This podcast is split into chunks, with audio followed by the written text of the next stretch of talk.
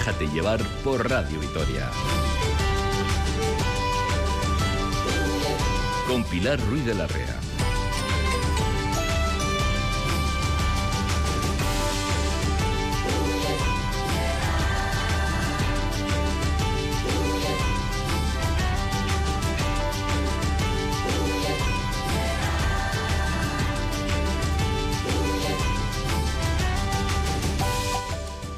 Egunon, de nuevo, cinco minutos eh, pasan de las 10 de la mañana y saludamos a aquellas personas que se incorporan en estos momentos a la sintonía de Radio Vitoria. En este programa, en Déjate llevar, nos vamos a trasladar en el tiempo. Nos vamos a trasladar 92 años atrás. Izan zen ia maite minez Lokartzen ginenean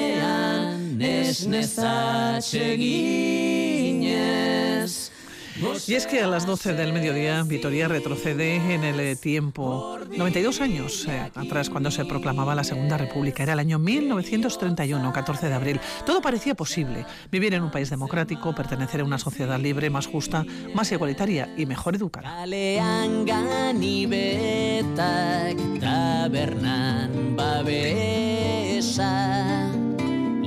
Fue una etapa breve y convulsa de grandes conquistas y reformas sociales eh, que pusieron fugazmente al Estado español a la cabeza de la modernidad, pero también de profundas divisiones, conflictos y enfrentamientos que derivaron en un golpe de Estado y unos años terribles de guerra civil.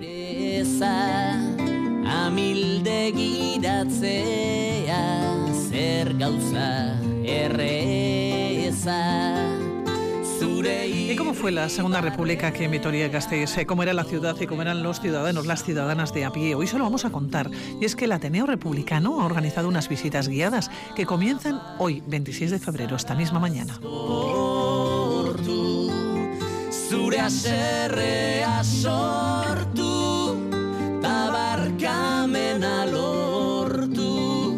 berriz zigortu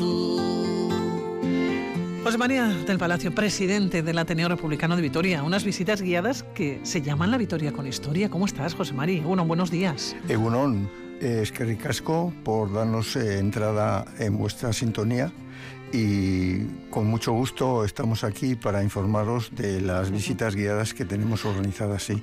Bueno, un programa que incluye tres itinerarios diferentes, ¿no? ¿Cómo es la historia de Vitoria? La historia de Vitoria es una historia en cierto modo olvidada, poco conocida. Eh, nosotras y nosotros hemos tratado de mm, eh, reunir a 43 personajes y lugares de memoria de la Vitoria que es muy poco conocida. Eh, por ejemplo, eh, a últimos de marzo vamos a presentar el libro dedicado a Ángel García Hernández y un alavés que apenas conoce la gente y sin embargo había sido protagonista de unos hechos como fue la rebelión de Jaca que dieron lugar a la República cuatro meses más tarde. Eh, José María, estamos hablando de unas visitas eh, guiadas eh, que se llaman, decíamos, La Vitoria con Historia. La habéis dividido en tres itinerarios diferentes que están divididos por años. Sí, efectivamente, por periodos. ¿eh? El periodo republicano del 31 al 36, hasta la guerra, eh, del periodo de la primera eh, parte de la dictadura del 36 al 59 y después ya eh, el último franquismo que va del 60 al 78. Es decir, tres periodos que mm, están cuajados de lugares y de personajes, 43 en, en conjunto, que son los que hemos reunido. Bueno, la primera visita guiada es hoy, comienza a las 12 del mediodía, es la Victoria de la República. Arturo Martínez, licenciado en Historia, guía profesional. Tú eres el encargado, Arturo. ¿Cómo estás? Seguro, buenos días. Buenas, muy buenos días. Bueno, guía profesional, licenciado en Historia. Bueno, Oye, ¿cómo era, licenciado en, ge- sí. eh, en geografía Sí, y, pero- y técnico de turismo, sí. ¿Cómo sí. era la Victoria de la República? Eh, bueno, yo creo que sería interesante contextualizar el momento en el que se, en el que se encuentra la ciudad en, esos años. Estamos hablando de una ciudad que en la década de 1930, según el Instituto Nacional de Estadística, eh, vivían en Vitoria 40 40.000 personas. Eh, y yo creo que era un momento en el que la sociedad sí que necesitaba eh, ver reflejados ciertos avances. Veníamos de, de una dictadura de la de una dictadura eh, muy cercana a la monarquía y que digamos La de Primo de Rivera, la de Miguel Primo de a parte- a una gran parte de la sociedad. Eh, y yo creo que eh, eh, se- se- la, la sociedad sentía la necesidad de, de mejorar en todos sus ámbitos. Una Vitoria de unos 40.000 habitantes en 1931, bueno, en los años 30 aproximadamente. Sí, ¿eh? eh, era una ciudad, eh, bueno, eh, de hecho es a partir de ahí cuando, cuando comienza, cuando comienza a crecer. Bueno, Arturo, tú vas a ser el guía profesional, ¿no? Técnico en turismo, que vas a llevar a cabo, ¿no? Esta visita guiada. ¿Qué nos vas a contar y por dónde nos vas a llevar? Bueno, para mí, en primer lugar, eh, tengo que agradecer al Ateneo que, que depositase en mí la confianza como para hacer esta, esta, ru- esta ruta que para mí es una, gran responsabilidad. Eh, lo que vamos a hacer es un, un recorrido por el centro de Vitoria, eh, salimos de- del Parque de la Florida, eh, junto a una de las eh, familias más influyentes que hubo en ese momento, los Martínez de Aragón, y luego nos vamos a dirigir, eh, bueno, sobre todo se van a centrar en el, en el Parque de la Florida, en la calle Dato y calle, calle Rioja y, y los foros. Bueno, si te parece, no vamos a hacer un spoiler de lo que va a ser toda la visita, pero sí vamos a hacer ese recorrido, ¿no? En, en petit comité o en pocos minutos. Comenzamos en el Parque de la Florida, porque allá vivían parte de la familia Martínez de Aragón. Sí, sí, sí. Eh, estamos hablando de una de las familias más influyentes que hubo en ese momento en, en Vitoria, ligada a, A la República, a la sí. Una familia prácticamente de, de abogados y, y militares eh, que fueron mm, bastante castigados luego cuando llegó el franquismo. Y el mismo momento también Sí. eh, de la propia, del, pro- del propio golpe de Estado. Eh, seguimos en la calle Dato. ¿Por qué habéis elegido la calle Dato? Bueno, en la calle Dato hacemos dos, dos paradas eh, importantes.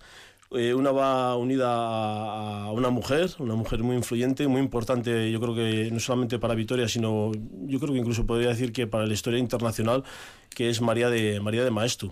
Estamos hablando de una mujer eh, que difundió los valores del feminismo, eh, que apostó por una educación libre, pública, aunque es cierto que en su momento, pues bueno, esa, esa ideología que, que intentaba desarrollar, pues incluso se vio eh, controlada dentro de su propio partido. Claro, igual es que la sociedad no estaba preparada. Sí, sí, bueno, se dice que uno de, las- de los problemas que tuvo la República fue que iba en sus ideas más avanzadas que, que la sociedad.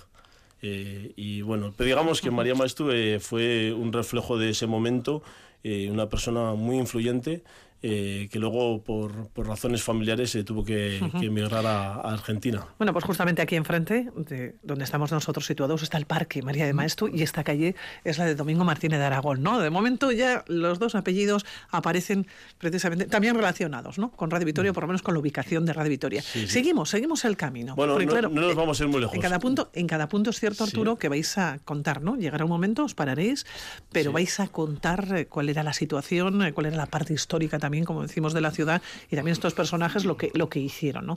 No nos vamos muy lejos. Nada, Entonces, de la calle Dato. eh, no nos movemos casi ni del mismo lugar, porque muy cerca de donde residía la familia Maestu eh, estaba uno de, los, uno de los periódicos más influyentes que había en ese momento en, en Vitoria. Eh, llega a la ciudad eh, un carlista, Oriol, que, bueno, una persona muy influyente, industrial, pero que se hace con el periódico más importante, bueno, el periódico, digamos, de la parte más conser- eh, parte Conservadora, ¿no? conservadora, y quizás el periódico más, im- más importante que había en ese momento, eh, que, eh, que luego él eh, lo convierte en el pensamiento a la vez. el, el primer periódico era la, la Hermandad eh, Oye, ¿dónde estaba situado? El Heraldo a la vez. Estaba situado en el bueno en la calle en la calle Dato antes era la calle Estación y actualmente es la calle Dato número 35 creo que es N- Número 35, sí, actual. Número 35 Para que se sitúen ¿eh? los oyentes, si pasan por Sí. la calle Dato, como antigua calle de la estación, al número 35, allá era donde estaba ubicado Sí, el la- periódico. estaba el partido de los conservadores, eh, carlistas y tal, que se llamaba Hermandad Alavesa y que tenía como órgano de expresión eh, primero el Heraldo Alavés y después, eh, por obra y gracia del dinero de José Luis Oriol, se convirtió en Pensamiento Alavés. Por obra y gracia del para, dinero, ¿verdad? para hacer su propia eh, carrera política. Oye, Arturo, seguimos en la calle Dato, nos movemos porque el círculo es, corto, no es pequeño. Es cierto que no nos vamos a marchar. Entiendo fuera de, de la ciudad o lo que es al- los alrededores, sino que estamos hablando de 1931, la ciudad era pequeñita. Sí, sí, sí, bueno, eh, mencionaremos puntos que a los que por logística no vamos a poder llegar, como al seminario eh, o al colegio Samaniego. Eh, estos puntos simple- eh, simplemente los mencionaremos en nuestra ruta porque no podemos llegar. Eh, pero bueno, luego abandonamos la calle Dato, luego volveremos a la calle Dato eh, para acercarnos a, a la calle a la calle Rioja. Allí hay otros dos puntos importantes. que están relacionados con dos personas. eh, bueno, eh, una de ellas en concreto, lo que ha comentado antes José Mari, eh, un gran igual desconocido por una parte de Vitoria eh, en la calle Rioja, que es Ángel García Hernández. Eh, de hecho, tenemos que decir que la, la calle Rioja durante un cierto tiempo se llamó, eh, llevaba el nombre de, de- de este hombre, Ángel García Hernández, y que fue muy importante en, en la sublevación que hubo en Jaca. Estamos hablando del año 1930. eh, cuando ahí hay un- un- una especie de motín eh, que, que al final que es, es, bueno es silenciado. Bueno, eh, eso todo fue generado a través del Pacto de San Sebastián. Es decir, toda una serie de acontecimientos tuvieron eh, su origen aquí, en el País Vasco. ¿eh? Es decir, el Pacto de San Sebastián de los partidos republicanos eh, contrarios a la monarquía de Alfonso XIII eh, habían pactado el 17 de agosto de 1930, eh, mm, digamos, mm, eh, quitarse de encima eh, lo que era una monarquía corrupta, una monarquía, eh, mm, digamos, que vivía a la sombra de las antiguas colonias y que eh, se había generado muchas enemistades, incluso dentro del ejército. Estaba pensando, Arturo, no sé si hay muchas personas que se han apuntado o no hace falta que se apunten, sino que tienen que aparecer en un momento dado.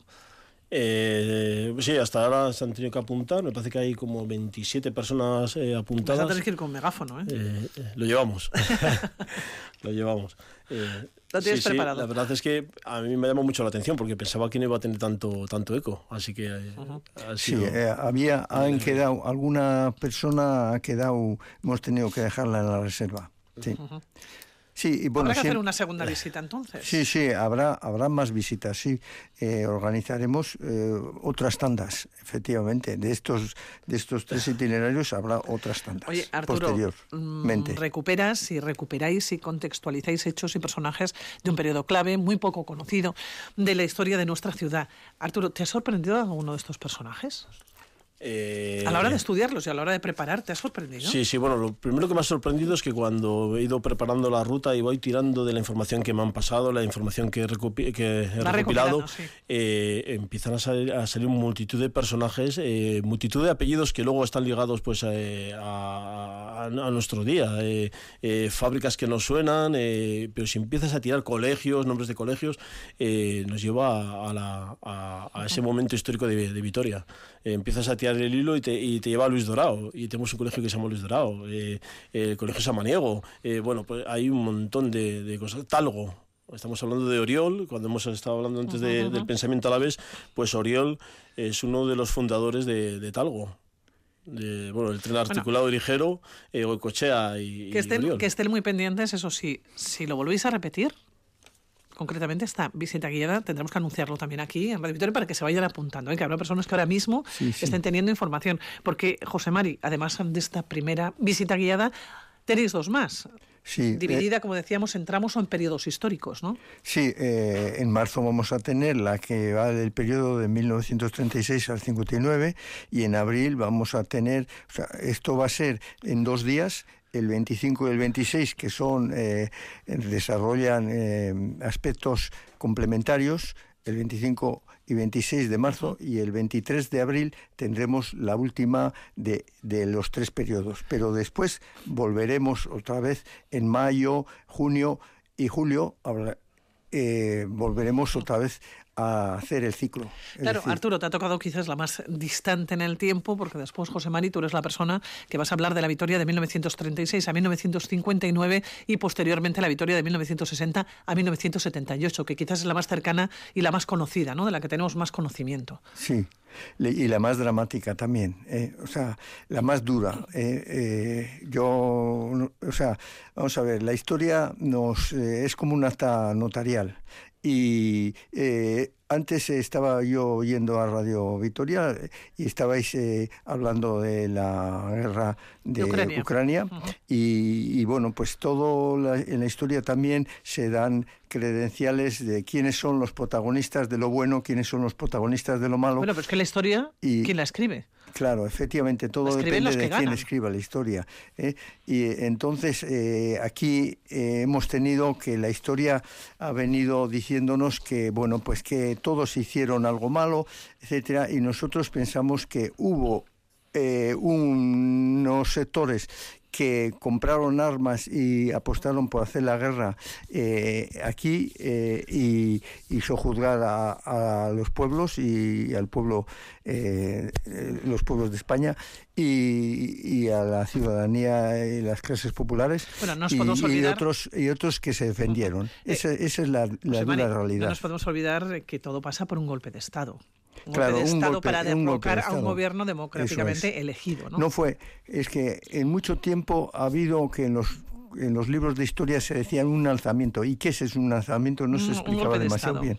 Era, fue un golpe de Estado. ¿eh? Los monárquicos fueron a donde Mussolini a comprar armas ya eh, nada más que la República ganó las elecciones, el Frente Popular ganó en febrero de 1936 las elecciones, se fueron enseguida a Roma a comprar armas, aviones, etcétera, eh, para hacer la guerra. Bueno, José María, tendremos que quedar otro día, probablemente ya cuando nos vayamos acercando ese 14 de abril, Sí. El Día de la República. Iremos hablando de todos estos temas. Pero eso sí, yo lo que quería hoy comenzar es hablar de esas visitas guiadas de acercándonos a la historia, nuestra propia historia, que comienzan hoy. Arturo, que lo vas a abordar, ¿eh? Bueno, vamos a intentar. Con ganas. Sí, sí, con, ganas. Hombre, es un reto. Sí, sí, bueno, para mí es un reto total. Eh, yo creo que me enfrento eh, porque no es lo mismo cuando tú empiezas a idear una, una ruta, eh, eh, la, la, piensas, la tienes ya en tu cabeza, la vas modelando y, y, va creciendo. Pero claro, en este caso son, es una propuesta que me viene de fuera y bueno, yo creo que la responsabilidad todavía es, es mayor. mayor ¿no? sí, sí, pero vamos, que es la primera visita que, que, voy a hacer sobre la República, pero no tengo, no tengo ningún miedo. Se comienza en la Florida. Comenzamos Recordamos. En la Florida a las 12 a las 12. Bueno, pues Arturo, José Mari, que nos vamos a despedir. Vamos a seguir hablando de historia, ¿eh? sobre todo de nuestra ciudad, si te parece, en eh, unos instantes. Esto, esto da para mucho, ¿eh? da para mucho y lamentablemente pues tenemos, la radio nos ofrece poco El, tiempo es finito. Pero, pero efectivamente quienes quieran conocer eh, realmente la historia de Victoria, que se acerquen a, escriban a Victoria, visita Victoria con historia arroba gmail.com. Nos despedimos. De momento, José María de Palacio, Arturo Martínez, Muchas gracias. Gracias.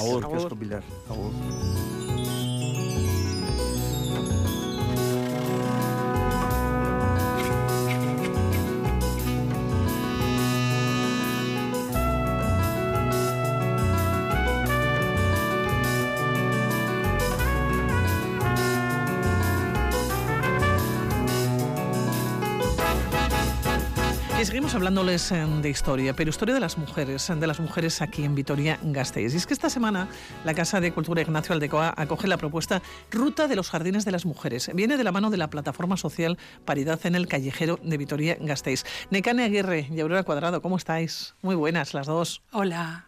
Muy buenas. Oye, ¿cuál es la fotografía del callejero vitoriano? Quizás para situarnos. A ver, Aurora, ¿cuál es? Pues tenemos un cinco a seis veces más de, hombres que de mujeres en el callejero. Y no solamente eso, sino que las mujeres pues no tienen una relevancia social, tienen una relevancia por ser señoras de, por ser santas, por ser beatas, por ser eh, em, nada que tenga que ver con el propio valor de una mujer activa o prácticamente nadie. Y, ahí estamos, ahí estamos. Oye, ¿cuántos años, eh, Necane, desde que se comenzó a reivindicar la paridad en el callejero? Porque en el 2020 tenemos que contar que todos los grupos municipales de la ciudad aprobaron la moción que presentó precisamente el Ateneo Republicano de Araba con este tema, ¿no? Pero ¿cuántos años reivindicándolo y cómo ha sido el camino y cómo ha ido evolucionando? Bueno, nosotros hemos retomado, ¿eh? porque en principio nosotros lo, lo presentamos en el 2020 pero en el 2008 ya eh, la asociación María, Maez, eh, María Maeztusi eh, ya presentó una solicitud con unas mujeres muy interesantes para incluirlas en el callejero y denunciando un poco esa falta de representación que eran de, de mujeres mm, En las calles, sí. en las calles, ¿no? Y sí, sí se han puesto, hay alguna que otra. Aurora ha dicho que en principio todas son mm, relacionadas con vírgenes y santas, pero hay alguna que otra, pero no están en el espacio que a nosotros nos gustaría que ocuparan. Pues ahí le tenemos a Clara Compamor, pues, pues en la última calle de Salburúa, o, o- o les tenemos a, a otras mujeres al final de, Sí, porque, de Zabalgana. ¿no? porque Necane Aurora en los últimos años se han incluido ¿no? nombres de mujeres referentes ¿no? en Mm. nuestro espacio público. Eh, se ha aplicado en las nuevas calles. Claro, y en calles que están allá, allá. En el extra que- radio. Claro, eh, donde, bueno, pues eh, solo si te pierdes vas a llegar, incluso en zonas no urbanizadas. Es un poco, es un poco triste. Es un poco triste. Bueno, nosotros lo que pretendemos, sobre todo con esto, es no despreciar lo que se ha hecho solo, sino que queremos unos sitios eh, dignos, cercanos, céntricos, donde mm, nos podamos, pues yo qué sé, reunir, ¿no? ¿Dónde quedamos? Pues en la plaza de tal, tal. Pues ahora, por ejemplo, en, en el Artio han puesto a una mujer interesante, el ayuntamiento ha asignado a una mujer interesante, y, y, pues cuando quedes ya tienes que empezar a nombrar a esa mujer, ¿eh? como mínimo. Pues para estas otras también proponemos que sean espacios céntricos y dignos. ¿En qué consiste la ruta de los jardines de las mujeres? Bueno, pues esto hemos hecho un poco, hemos estudiado un poco espacios, como hemos dicho antes, que, que merecen que estas mujeres estén expuestas por su trayectoria, por su, por su, por su trabajo en la vida y por, por lo que les ha tocado, ¿no? Eh, y, y hemos escogido unos jardines que en principio no tienen nombre, creemos que esto no repercute ni económica ni, ni, ni en otros Vamos, que no se le quita el nombre a nadie, ayuntamiento. ¿no? No, no se le quita ni, ni tampoco se mm, torpedea a la ciudadanía cambiando números ni nada, ¿no? Entonces hemos escogido un tipo de, de jardines o de espacios donde no tenían nombre.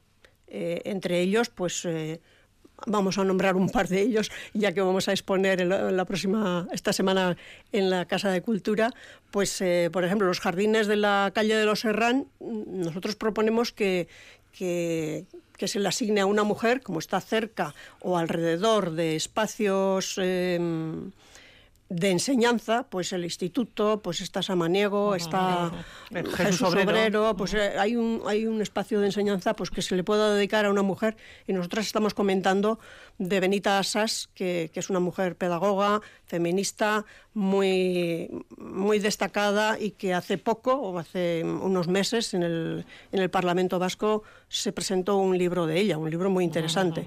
Bueno, ese por ejemplo, y luego pues hay otro que también no- nos llama mucho la atención, los jardines que hay en, en- entre los pintores, que es eh, Adriano VI, pues eh, hay colocarle a una mujer relacionada con la pintura, porque es un espacio que le llamamos el barrio de los pintores, ¿no?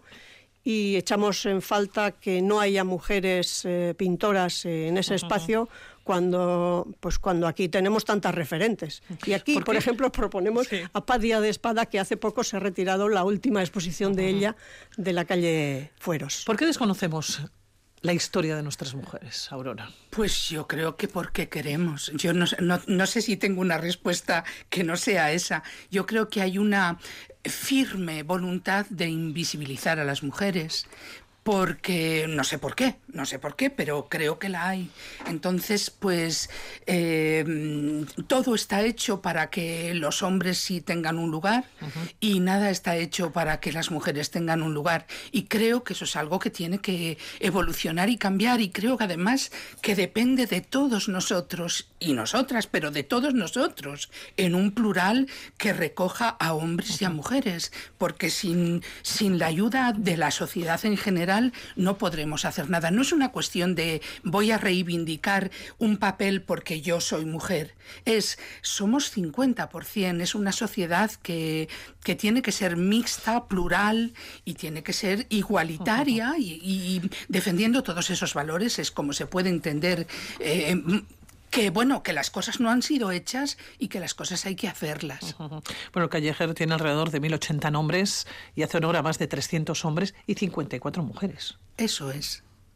Ahí está. Bueno, no sé. Aquí, Esos son los datos. ¿no? aquí- sí, esos son los datos muy, muy duros, por cierto. Muy duros porque yo creo que nos parece cuando vamos por la calle que cuando no identificamos dónde hay más o dónde hay menos, que todo es normal, que es neutral, ¿no? Y a nosotros no nos parece que eso sea así. Aquí eh, es una herramienta pedagógica muy importante el que, el que una persona aparezca en el callejero y que ese mensaje de quién vale y quién no vale nos parece que tiene un sesgo marcadamente patriarcal. Oye, eh, Necane, Aurora, vais a presentar esta misma semana. Sí. Vais a presentar este tema, los jardines, la ruta de los jardines de las mujeres, ¿no? Una presentación libre abierta Sí, sí, en. Ignacio Aldecoa. Sí, sí, sí. Es abierta. Bueno, hemos hecho algunos guiños al ayuntamiento para, para que tome las, las referencias, pero de momento no nos han comunicado que, que- que vayan a tener eh, los datos que hemos presentado. Hemos eh, recorrido el pleno, hemos recorrido las comisiones, hemos recorrido los elcargunes y tal, pero bueno, queremos que la ciudadanía sepa lo que estamos presentando al ayuntamiento. Esos son que- los siguientes pasos que vais a hacer. Presentar a la ciudadanía. eso es, eso es el siguiente paso que vamos a hacer. Y bueno, pues que, que- que nos parece interesante y que no vamos a parar, que vamos a seguir buscando espacios y que vamos a hacer nuevas propuestas. Y es un proyecto precioso y responde a, bueno, pues eso, a un no querer entorpecer lo que se hace en el ayuntamiento. En el ayuntamiento se toman unas medidas que son consensuadas por ellos y se nos dice mm, desde el principio, desde que hemos empezado con estos temas, se nos ha dicho que no se podía eh, mover ciertas cosas. Bueno, pues aprovechando, se nos dijo incluso que buscásemos espacios vacíos. Sí, que- que no tuvieran- que no tuvieran nombre y que pudieran ser. Y, y lo estamos haciendo con, con- con un amor a la ciudadanía y con un respeto a la visibilización de, de cualquier diferente y de cualquier injustamente tratado en la historia que vamos es precioso precioso y invitamos por supuesto a la ciudadanía a que a que venga a compartir con nosotras ¿A qué hora y dónde? ¿Dónde ya hemos dicho? Pero ¿a qué hora y qué día? Pues es el miércoles, que viene, Miércoles. día 1, a las seis y media, en la Casa de Cultura, en la sala número 2, creo que le llaman Orisol. Pero bueno, allí esperamos ver a mucha gente con muchas ganas, con interés y, y con ganas sobre todo de, de- de acudir más tarde también, de apoyar y de, y de husmear ahí más cosas. Que seguro que todo el mundo que va allí tiene más ideas de las que nosotros pro- proponemos. Bueno, La ruta de los jardines de las mujeres. El nombre es muy bonito. muy bonito Muy Muy bonito. bonito. Bueno, nos lo seguiréis contando aquí en la sintonía de Radio Vitoria. Y que queremos sacar del olvido a quien injustamente ha sido tratado por una sociedad que ya no es la que nos representa. Aurora, Necane, que. Mila esker Ya me seguiréis contando, ¿eh? Aquí en la sintonía de Radio Vitoria. Eso es, y os Gracias. invitamos también a vosotros. Gracias, Agur. Agur, bai. Maite genuena egiten Biuztu ginen gau bakoitzean Argiak itzal izan arren Sua mantentzen ari gara Eta laster gure azken gaua balitz bezala Egingo dugu ez da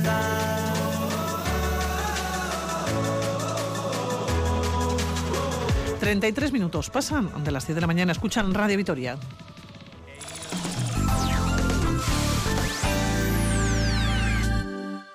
Álava consolida su sistema de bienestar con 375 nuevas plazas para las personas más vulnerables, con la modernización de las residencias forales, con proyectos innovadores en cuidados y fomento de la vida independiente. Álava, preparada para el futuro. Arábaco Foro Aldundia, Diputación Foral de Álava.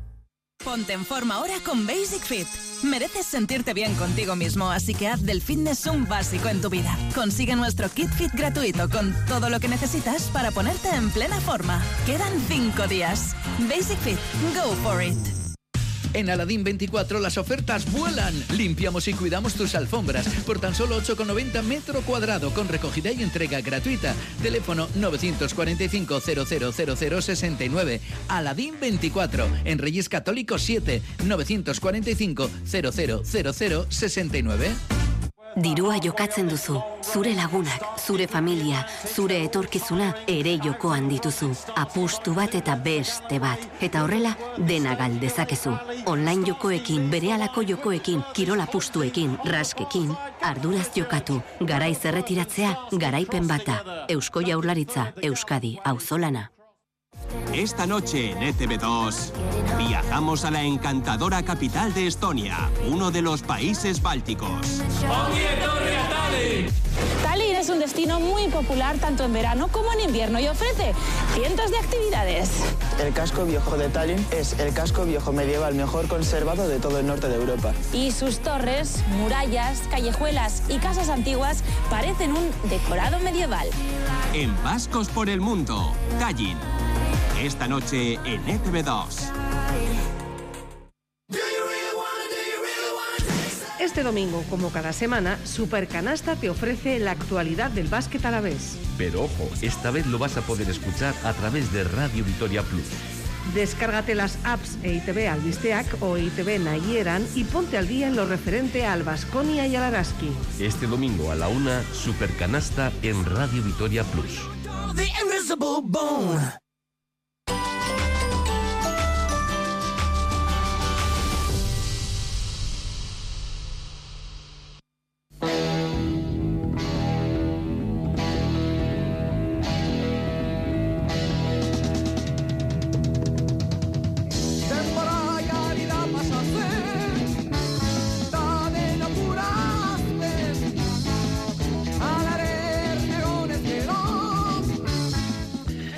26 de febrero comenzamos una semana marcada en rojo en Vitoria-Gasteiz. Una semana que finalizará el viernes con ese 3 de marzo, probablemente uno de los hechos más oscuros y más negros de la historia de la ciudad. Este viernes se cumplen 47 años desde la matanza del 3 de marzo. Ocurrió un miércoles, era un miércoles de ceniza de 1976, a las 5 de la tarde, tan solo cuatro meses después de la muerte del dictador Rosa.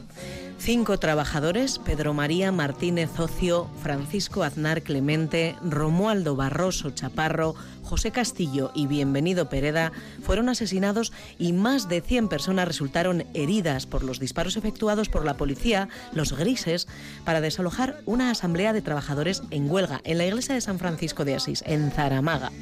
Colectivos memorialistas como Marchoac Iru y Memoria Gara llevan años reclamando justicia, que se reconozcan los hechos y se juzgue a los responsables. Gracias a estas asociaciones, el 3 de marzo se ha contado y también se ha cantado, porque artistas y grupos de Euskal Herria y del Estado recogieron, denunciaron los asesinatos en más de 30 temas que han ido recopilando memoriaactivistas como Lander García, miembro de la asociación Marchoak Iru, Ahaztuak, Mila Bederatzeun eta Hogeita Masei, Mila Bederatzeun eta Irurogeita Masazpi la rosa aranda zorro Aupa, Lander, Egunon, ¿cómo Eh, estás? Egunon, pues muy bien, encantado de estar aquí con vosotras. Oye, vaya trabajo de recopilación de músicas, Sí. ¿eh? La verdad es que no hay como organizar un poco la información para darte cuenta de la dimensión que, que tiene, pues en este caso, todo el patrimonio musical que ha denunciado la masacre de Gasteiz desde el primer día, diría que fue. Estáis elaborando, se puede decir, la banda sonora del 3 de marzo. Sí. Canciones para decir vosotros que el orgullo de la lucha obrera y la rabia por la matanza, además de en nuestros corazones, queden registradas en la música. Sí, la verdad es que la música es una herramienta de transmisión, es una, una herramienta que, que ha desmontado la versión oficial muchas veces y que ha conseguido transmitir hechos y denunciar cosas que se han querido tapar. Y yo creo que hay un montón de ejemplos en Euskal Herria en las últimas décadas en torno a, a eso y en concreto el 3 de marzo es un ejemplo bastante, bastante Ujú. impresionante. Fíjate, Lander, decías que desde el primer momento, y efectivamente Luis Jack eh, lo ha comentado muchas veces, incluso en los micrófonos de Radio Vitoria, en el mismo asiento donde estás tú, hace ya unos años, Luis Jack aquí en Gasteiz y en Radio Vitoria contaba cómo estaba escuchando la información, la noticia, y se quedó tan impactado y tan impresionado que empezó a escribir. En aquel momento, en aquel momento la situación era diferente, no hablaba de cinco, hablaba de tres, porque posteriormente, y efectivamente días posteriores, fue cuando desgraciadamente no se fue ampliando ¿no? el número de sí, muertos. Sí, porque eh, José Castillo muere el día, pues, dos días después de ser herido de bala y Bienvenido Pereda hasta el 5 de abril no, no fallece. Entonces la canción de Luis Jack recoge solo tres, habla de tres films morts y, pasa, hay un ejemplo parecido, una copla flamenca que hemos documentado que habla de cuatro, por lo tanto interpretamos que está escrita antes de entre marzo y abril entre la muerte de, José Castillo y Bienvenido Pereda. Hablas de eh, una copla de Pepe Taranto Morón, que no, no, hay registro, pero sí que se habla de ella, además de en ese trabajo que estáis elaborando, Lander, en Historia Social del Flamenco, un libro de Alfredo Grimaldos. efectivamente, es, además, eh, bueno, además explica que toda la, vertiente popular y reivindicativa que tiene el flamenco, ¿no? Y, eso, eh, que también es un elemento que, que, al organizar toda esta información que hemos documentado, 37 canciones y bueno, luego hablaremos, si nos da tiempo, de que ayer mismo recibimos la 38 y que el martes vamos a anunciar que esta manifestación, el 3 de marzo, va a acabar con una interpretación de la que pensábamos iba a ser la 38, pero ahora va a ser la 39. Porque ha salido una más. Porque ha salido una más. y es, una, es un ejemplo de... igual para el viernes ya rodeamos la 40. La cifra. Quiero decir que la primera vez que... La, eh, la primera documentación que hicimos fue eh, en 2011, en una exposición que hicimos Grebatix Arrasquira de la huelga La Matanza, que está, está recorriendo... Bueno, ahora mismo está en Legazpi, esa exposición, está el 10 de marzo, y uno de los paneles, uno de los paneles incluía eh, las canciones que en ese momento, en 2011, documentamos, y eran 10, 12. Y, bueno, ahora, pues cuando hemos ido sacando, investigando, ha sido una fuente inagotable de sorpresas y de todos los estilos. Hablamos de flamenco, pero bueno, estamos escuchando el rock, progresivo de un grupo pionero en, el rock euskaldun como fue Cosca y hay de todo tipo de géneros, de hip hop, eh, rock and roll, de todo. Cosca en 1976 eh, grababa Saramago Bosca, mm. pero eh, singularidad es, por ejemplo, la siguiente canción que tenemos, en este caso un tema del grupo Harlem de mm. Zaramaga de 1985. ¿qué hacemos? ¿Cambio? Si hay gente por ellos, cambio.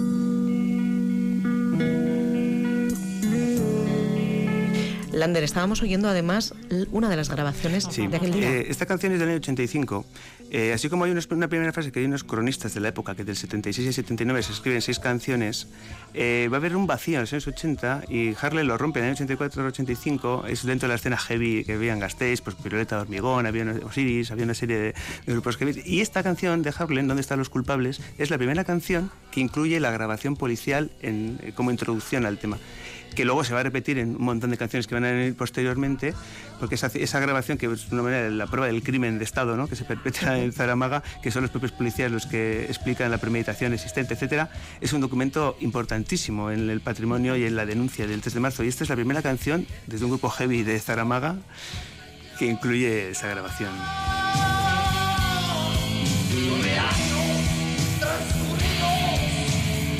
Este grupo formado, por cierto, por miembros, entre otros, de grupos como Forjas Alavesas, históricos también, ¿eh? de la escena, escena eh, victoriana. ochentera. que bueno, que ese legado, pero la música tiene, tiene, tiene esa fuerza, ¿no? Que ahí está y puedes seguir escuchándola y se transmiten un montón de historias. Yo creo que hay muchos ejemplos de cosas que no se han querido contar, que gracias a la música las hemos conocido, ¿no? Y a mí se me ocurren unos cuantos ejemplos en torno a cosas recientes, no sé, desde la fuga de Sarri hasta eh, Bahía de Pasaya, emboscada criminal que nos contaba Barricada, o otro montón de ejemplos. Y gracias a, la música hemos conocido y se han transmitido cosas y relatos que, poderosos contra el relato que se quiere implantar. Bueno, y la música pervive en el tiempo. Y, además tiene el potencial de que se, sigue, que se puede seguir alimentando ¿no? todo ese universo que, que bueno, que es realmente impresionante. Realmente la, la asociación eh, hemos hecho alguna charla musicada en, torno a esta. Además es una manera muy dinámica de hacer una charla, ¿no? Estuvimos en fiestas de Zaramaga haciendo una especie de sesión, una audición, podemos decir, de ir pinchando. No, es, sería eterno pinchar las 30 60 y pico, ¿no? Pero, pero como estamos haciendo ahora también de alguna manera ir por fases, porque ahí sí que eh, viendo el mapa gráfico de, de cuándo se han ido componiendo estas canciones, sí que se detectan ciertos, fases, ¿no? hablábamos de los cronistas, de los, cronistas de lo que está pasando. Es verdad que en los 80, 90 hay solo un par de cachos aislados, como este que estamos escuchando ahora, o un par de grupos más, Luto, Sarama, hacen canciones sueltas, pero a partir del año 2000 hay un boom absoluto de canciones. De hecho, más de la mitad de las canciones se han hecho en los últimos 15 años. Con gente como esta. Charlie para J1, cambio. Deben estar en la iglesia todos arreándose como, como leones, cambio. Vamos a tener que poner las armas de fuego, cambio. Pero vamos a ver, ¿estáis cargando o qué? Cambio. Está tope.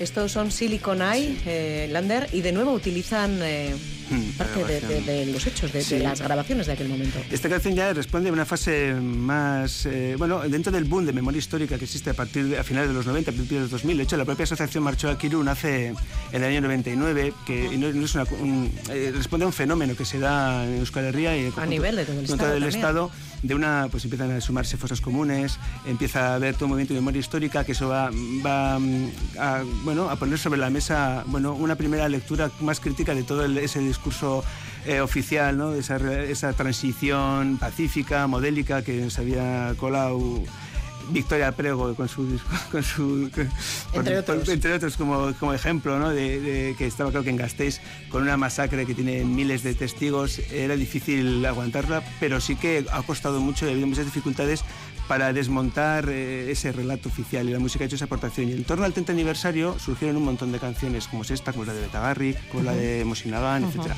Y ya en los últimos años, como os decía, el boom ha sido absoluto, porque yo creo que se ha abierto el melón ya definitivamente de hablar de, un montón de cosas que de no se han temas tabú. Y gente muy joven haciendo canciones sobre, sobre el 3 de marzo, porque el 3 de marzo se ha convertido en una referencia para, de lucha, de compromiso, de solidaridad para todas las eh, expresiones emancipadoras que pueda haber desde el Es un día marcado en rojo, sin lugar a ninguna duda. Y se ha convertido en una especie de primero de mayo, ¿no? Y, que todas las luchas se ven reflejadas eh, todas las luchas, ciertas luchas emancipadoras, transformadoras, el movimiento feminista, el antirracista, la lucha obrera, por supuesto. La memoria del 3 de marzo también es una memoria migrante eh, porque responde a una, a una realidad de, de, una ciudad que triplicó su población y, de hecho solo uno de los cinco asesinados en Gasteiz había nacido en Gasteiz. Eso también eso, eso, es una, una enseñanza ¿no? para, para para aplicar para todos los retos que tenemos ahora, etcétera. Eh, seguimos avanzando en el tiempo y llegamos a pues eh, hace una década, 2012, con gente como los chicos del maíz.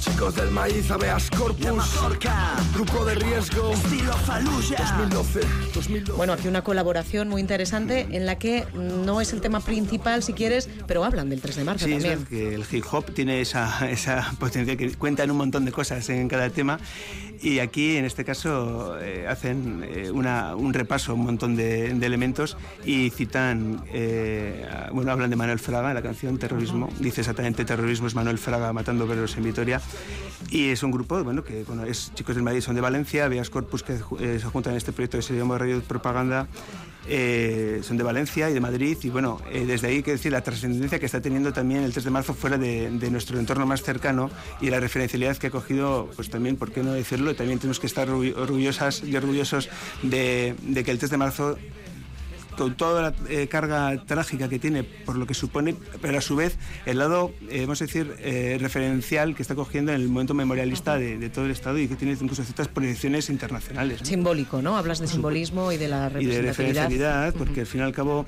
se llevan en Gasteiz muchos, bueno, tenemos relación con otro tipo, con muchos colectivos que trabajan la memoria, la denuncia de los crímenes del franquismo, etcétera, en otros lugares, tanto en Euskal como en el Estado español, y, no, en ningún lugar hay una manifestación de 10.000 personas todos los años. ¿no? Y una pregunta que nos hacíamos en la asociación era ¿cómo es posible que 47 años después esté tan viva la memoria del 3 de marzo, que tenga esa referencialidad y qué ha pasado, qué elementos, quién, cómo, por qué hemos conseguido llegar hasta aquí? Y uno de los pilares, aparte de la movilización, aparte del memoriactivismo que, que, que representa los eh, organismos específicos como Marcho aquí el Cartea, un pilar fundamental ha sido la cultura, que la cultura ha mantenido viva esa transmisión y la enuncia y la, música en concreto es una es, una, es impresionante. ¿no? Un vehículo, además. Lander, que hablaremos de 40 seguro para este viernes. ¿eh? te, esperamos, uno.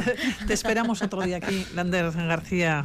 Es que ricasco. Es que ricasco zure benetan. Agur, agur. Coca-Cola, McDonald's, corte inglés, publicistas, terroristas en la...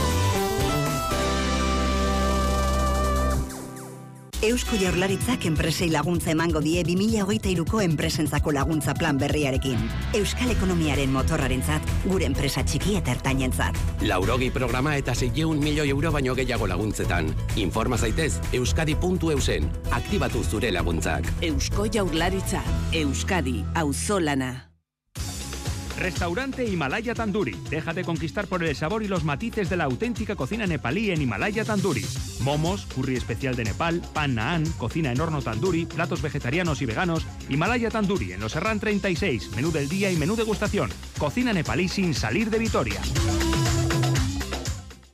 Estas son las cuatro razones por las que tienes que venir a Central Seminuevos Kilómetro Cero. Uno. Tasamos tu coche mejor que nadie. Dos. Financiamos el nuevo a tu medida. Tres. Tienes más de 16.000 metros cuadrados para elegir el coche que más te guste. Cuatro. Y por si fuera poco, te lo entregamos inmediatamente. No busques más y acércate a Central Seminuevos Kilómetro Cero en Portal de Gamarra 52.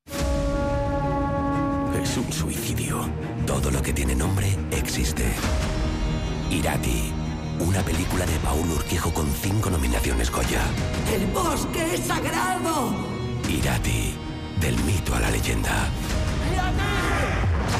24 de febrero, solo en cines. De la mano de E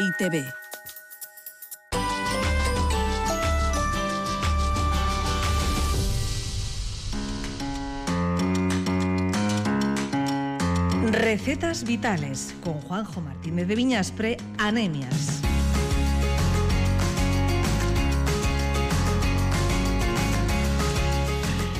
Y dicen que al mal tiempo buena cara y al fresquito comidita caliente. ¿Cómo estás, Juanjo? Bueno, buenos días. Eh, bueno, Pilar, muy bien, muy bueno, bien. hoy bien. platito de cuchara, ¿no? Sí, platito de cuchara, además una crema, eh, o sea, una cremita de sopa de ajo ilustrada como pongo en la receta, porque bueno, con lo que dices, con las temperaturas de estos días, pues meternos un platito caliente, pues lo agradece Oye, todo el mundo. La alegría que le has dado a Kaitín, que le gusta muchísimo. Así, ¿eh? Sí, le encanta. No. Pues, No, Juanjo, yo a ti te aprecio mucho, pero, la sopa gusta. de ajo es una pelea que llevo con ella desde, iba a decir pequeña, pero pequeña me quedé, desde bien jovencita, ¿eh? Bueno, una, una cosa es la sopa de ajo, porque yo también es cierto que de pequeño, pues eh, la sopa de ajo no era un atractivo para mí. Pero bueno, en crema, en crema yo creo que puede resultar, ¿eh? Puede resultar. Es Bueno, que está ilustrada, que esta igual es distinta y me mola. Y además es que es buena para, para la salud, para el cuerpo, para, Hombre, el ajo es para que todo vaya puro. bien, claro. Sí, sí. Sí, sí, sí. Es muy, el, el ajo es muy bueno. El, el ajo lo recomiendan eh, como es un, un medicamento natural estupendo. O sea que, venga, vamos a por ello. A por ello vamos. Vamos a preparar una crema de sopa de ajo ilustrada y para ello, antes de decir los ingredientes, lo que sí queremos hacer hincapié, Juanjo, si te parece, es en que eh, hagamos las compras siempre que podamos en el comercio local, ¿verdad? Efectivamente, siempre gracias a Radio Victoria y a Fundación Vital, pues eh, intentamos siempre desde aquí apoyar al comercio local, pues porque es, eh, es lo que tenemos y, y tenemos que apoyarle, porque son los que están ahí, para cualquier cosa están ahí, están ahí para cualquier necesidad, cualquier producto, cualquier cosa, los tenemos a mano. A Eso mano. es. Bueno, pues apostamos por el, por el comercio local como, como todas las semanas y ahora ya vamos a ir a por los ingredientes que nos hacen falta para preparar esta crema de sopa de ajo ilustrada, Juanjo.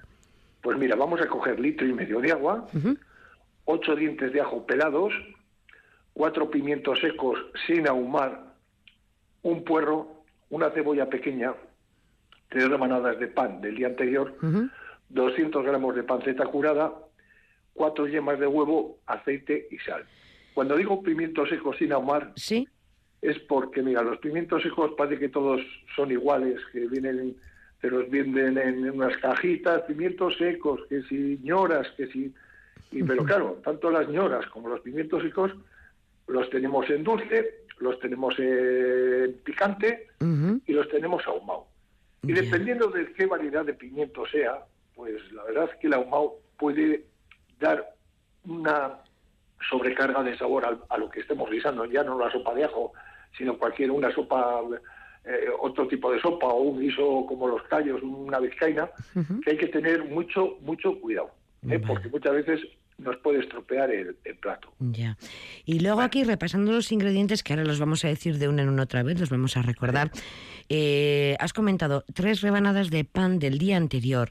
Yo tengo en, así en la memoria que había como un pan, no sé si era la pistola o cómo era, ese que era más duro que la pata. Sopaco, sí, ah, sopacos, eh, sí.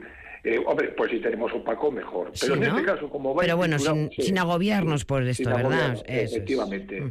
Efectivamente, no, no hace falta porque esto va a ser una crema y nos va a quedar igual de rica. Vale, entonces repasamos eh, un litro y medio de, agua, ¿verdad? Sí. Ocho dientes de ajo que estén pelados, cuatro pimientos secos hemos aquí matizado que sean sin ahumar, un puerro, una cebolla pequeña, tres rebanadas de pan del día anterior, 200 gramos de panceta curada, cuatro yemas de huevo, aceite y sal. Así es. Pues vamos a ponernos el delantal y vamos a preparar la crema de sopa de ajo ilustrada, Juanjo. Pues mira, en la olla rápida ponemos a calentar el agua. Cuando empiece a humear, agregamos los pimientos limpios de rabos y semillas. El puerro, los dientes de ajo, la cebolla, el pan y dos cucharadas de aceite. Damos toque de sal y cerrando la olla dejamos que coja presión y mantenemos 12 minutos. Retiramos y cuando baje la presión abrimos. Trituramos y pasamos por el chino. ¿Eh? porque seguramente si no lo pasamos por el chino nos puede salir parte de la piel del, del pimiento. Ah, ¿Mm? vale. Efectivamente, bueno, la reservamos. Por otro lado, cortamos la panceta en dados y las, y las salteamos dando un toque de sal y sin echar aceite. O sea, no tenemos que freírlo, solamente echarlos en la sartén caliente y los, los doramos un poquito y los reservamos.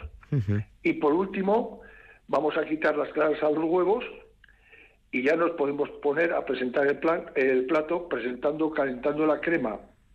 Hay que calentarla muy bien, vale. Porque luego vamos a echar esa yema para que le coja una costrita. ¿eh? Ah, Entonces calentamos bien y ponemos en el plato eh, la crema, en medio ponemos la yema y agregamos los taquitos de panceta.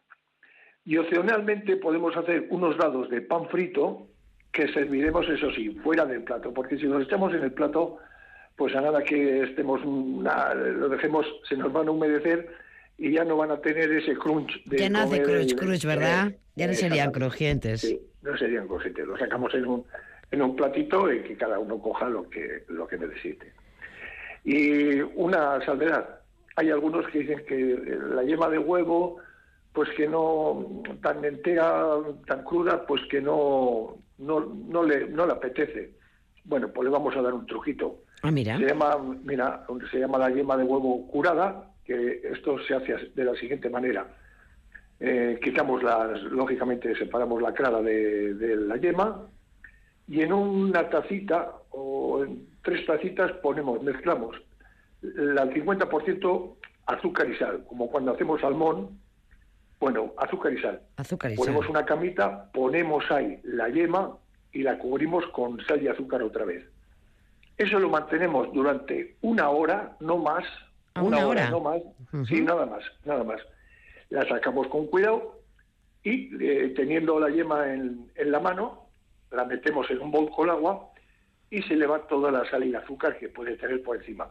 Y vamos a comprobar que ha cogido la yema pues una capita gorda de dureza que luego pues nos va a permitir echarla en el plato y verla muy entera, muy como un poco más curada, eso a gusto del consumidor. Ah, mira. Pero eso se llama una, sí, una yema de huevo curada. Que curada. Pues, sí, curada, que queda muy bien. ¿eh? Luego ya te digo, es sal y azúcar al 50%. Perfecto. Y con sal fina y azúcar fina. Y nada, meter, cubrirla, ponerle por debajo y luego taparla por encima. Una hora y se nos queda una yema que la podemos emplear para este plato, si la queremos emplear para adornar unos platos de setas o de hongos, pues también nos vale. Ah, qué bueno. Sí, sí, sí, está muy bien eso. Jolín, Juanjo, siempre nos das algún truquillo, ¿eh? Aparte de darnos una buena receta, me refiero, siempre hay algún truquillo escondido por ahí, ¿verdad? Qué interesante. Pues sí, sí. Y yo te digo que hablando de esta crema, yo, o sea, yo tengo recuerdo, pues eso de que, bueno, pues a un chaval joven, jovencito, niño, le sirves una sopa de ajo y ve trozos de porro, el ajo, el pimiento seco. Nada, ya nada. Ya lo has perdido, lo has perdido en el camino ya, ya nada. Sí, sí, me da lo mismo eso que unas espinacas. O sí, sí, exactamente eh, igual. Es verdad, es verdad. Sí, no, no, no, tiene atractivo para... Pero en crema, bueno, pues en pues la crema con un poquito, pues, yo creo que puede estar muy buena. Estupendo. de hecho, yo cuando hemos puesto este plato había gente poco reacia a la sopa de ajo pero así dice que se la come porque está muy bien. Claro que sí, claro que sí. Bueno, y así que hacemos un poquito de prevención, ¿eh? Que está todo el mundo con catarros, gripes y demás. Bueno, pues mira, que se prepara una crema de sopa de ajo ilustrada y ya verás tú cómo cargan la batería y no enferman, además. ¿eh? Qué bien. Qué bien. Juanjo Martínez Viñas Preanemias. Es que ricasco. Hacemos cita para la semana que viene, ¿te parece? Por supuesto. Bueno, que si te surge algo, si te surge algo tú me dices que yo ya haré algo, ¿eh? No sé, igual eh, un takeaway, o sea, pedir que me lo traigan hecho, algo así, porque sin ti pues yo no no es lo mismo, ¿eh? Bueno, siempre tenemos la opción del bocadillo de salchichón. También, también, también es verdad. ojo al cortar el pan, ¿eh? A ver si te... Ojo. Ojo, ojo, buena herramienta y estar atento. Es que ricasco, que pases buena semana, Juanjo. Es que ricasco a todos. Vaya,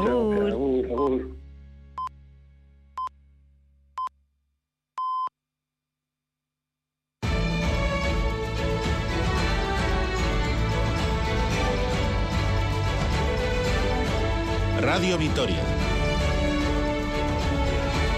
Servicios informativos. Las noticias de las 11, Gunón, el PNV se muestra abierto a renovar el Estatuto de Guernica, pero afirma que el clima político actual en Madrid no es el idóneo para llevar a cabo este proceso de negociación. Estas serán las palabras de la presidenta del Vizcay Burubachar, Ichaso Atucha, que ha sido entrevistada esta mañana en estos micrófonos de Radio Euskadi y Radio Vitoria en Madrid, en España, en este momento no hay una ah, situación política suficientemente tranquila como para abordar esto. Choque entre los grandes bloques eh, estarán o uno u otro en el gobierno cuando esto llegue al Congreso algún día, que espero que así sea, que hay que jugar, no digo siempre a seguro, pero por lo menos que haya un poquito de agua en la piscina y en este momento la piscina está bajo mínimos. Y precisamente en Madrid, el economista y ex dirigente del Partido Comunista de España, Ramón Tamames, de 89 años, será el candidato de la moción de censura que Vox eh, presentará mañana lunes en el registro del Congreso. El gobierno de coalición ha, criticado duramente a Fijó por dar cobertura a la ultraderecha. y Sarobaza.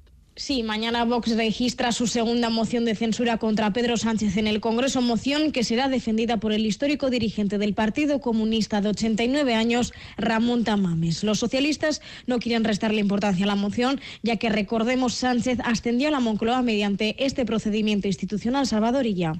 Hay que tomarse en serio a la ultraderecha, esto no es para bromear, y hay que también tomarse en serio a la derecha. A la derecha que habla con ellos, a la derecha señor Fijo, que se sienta con ellos, y a la derecha, señor Fijo, que gobierna con esta ultraderecha.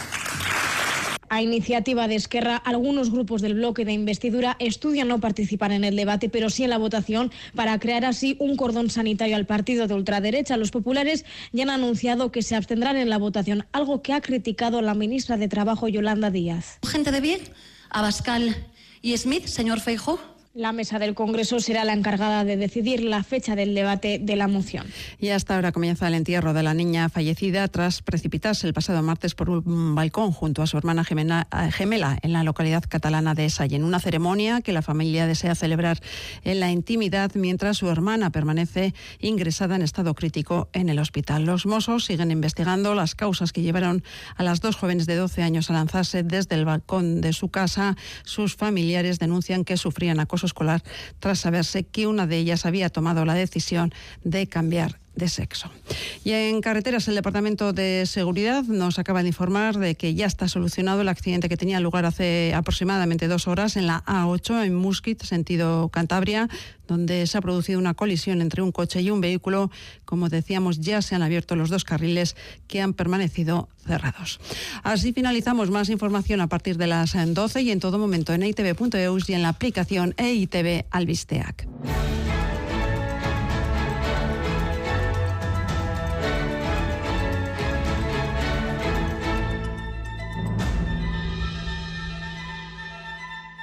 Son las 11 y 3 minutos de la mañana. Temperatura 6 grados en el sur de Gasteiz. Escuchan Radio Vitoria. Este domingo, como cada semana, Supercanasta te ofrece la actualidad del básquet a la vez. Pero ojo, esta vez lo vas a poder escuchar a través de Radio Vitoria Plus. Descárgate las apps EITV Albisteac o EITV Nayieran y ponte al día en lo referente al Vasconia y al Araski. Este domingo a la una, Supercanasta en Radio Vitoria Plus. The invisible bone.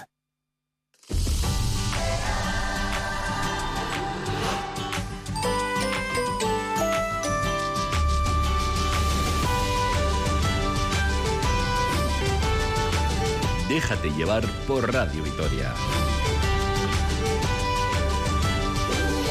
Con Pilar Ruiz de la Rea.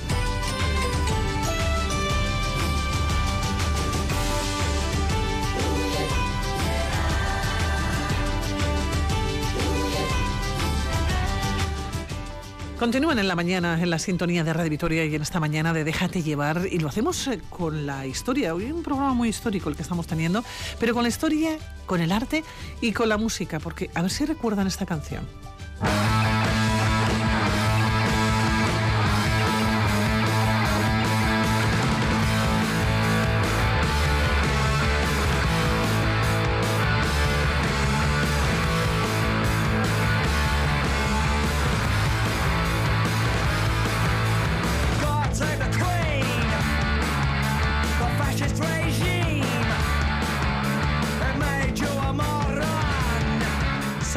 Arcediano, siempre nos sorprendes. ¿Cómo estás, Seguro? Buenos días. Buenos días, Segurón. Bueno, la semana pasada seleccionaste la marsellesa para hablar del famoso obelisco de la Plaza de la Concordia de París. Hoy nos ibas hasta Londres y lo haces con la música de este del grupo punk de los Sex Pistols, con Dios salve a la reina. Dios salve a la reina del año 77, creo que solo sacó un disco los Sex Pistols. Ya sabes que el punk o el punk eh, se lo disputan tanto Londres como eh, Nueva York. Patti Smith, que ha estado varias veces en Vitoria, también en Estados Unidos, al otro lado del charco, del Atlántico. Y canción, fíjate, muy polémica, bueno, por todo, por los Sex Pistols, hasta el nombre, y en el disco que, el único disco de estudio que hizo solo uno, el Nevermind de bolos, es decir, no me toques los bolos, eso, son bolos. eh, y entonces este God Save the Queen, que es, claro, se es- además Pudo ser casualidad, pero no, a veces estas cosas ocurren. Se edita en junio de 1977, que coincide, ¿por qué en junio de 1977? Coincide con el 25 aniversario del reinado de Isabel II. De la Queen. De, de- de Queen, de la reina, claro, porque ahora es Save the King, el Carlitos Carlos III, quiero decir, don Carlos III. Y entonces, no, eh, parece que debió, y esas cosas sí me las creo, ¿no? Que puede ser casualidad, pero claro, es una canción muy reverente contra la monarquía, lo que quería, sobre todo, que está vivo todavía el Johnny Rotten, Jody Leiden en su- nombre original, pero Johnny Rotten eh, tiene 66, 67 años, el vocalista de los Sex Pistols, pues que pretendía no ser una ironía contra la monarquía, que sí lo era, sino más una defensa de contra el pueblo inglés. Fíjate que yo no sé cuándo se incorpora Margaret Thatcher, creo que sea dos, tres años después, que es toda la reconversión industrial inglesa, y eso fue muy duro, claro, estamos hablando del 77, ya el punk como movimiento urbano contra o, o revolucionario, bueno, pues eh, fue, claro, ahora todo esto se ha asimilado, ¿no? Como la moda punk o punk, eh, pero tuvo su, su componente, por cierto, la reina Isabel II, para nosotros de Radio Vitoria, la prima Lilibet, pero eh, nos va a tocar, que son 70 70 años, pero no sé hoy, eh, porque la actualidad aprieta, pero vamos a hablar de la época victoriana y la reina Victoria eh, estuvo el, el récord del 1837 su reinado, en 1837 hasta 1901, 64 años. Pues su tataranieta, la prima Lilibet, esto es Isabel II de Inglaterra, pues ha estado 70 años. ¿eh? Esto va, va- va de récord. Esto hay que beber buenos gin tonic.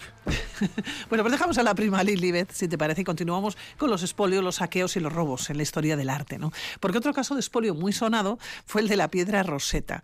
Sirvió para descifrar los jeroglíficos egipcios. Resolvió uno de los enigmas más célebres de la historia. Fue un ejemplo deslumbrante de traducción. Todo un hito a partir y gracias al descubrimiento de la piedra Rosetta.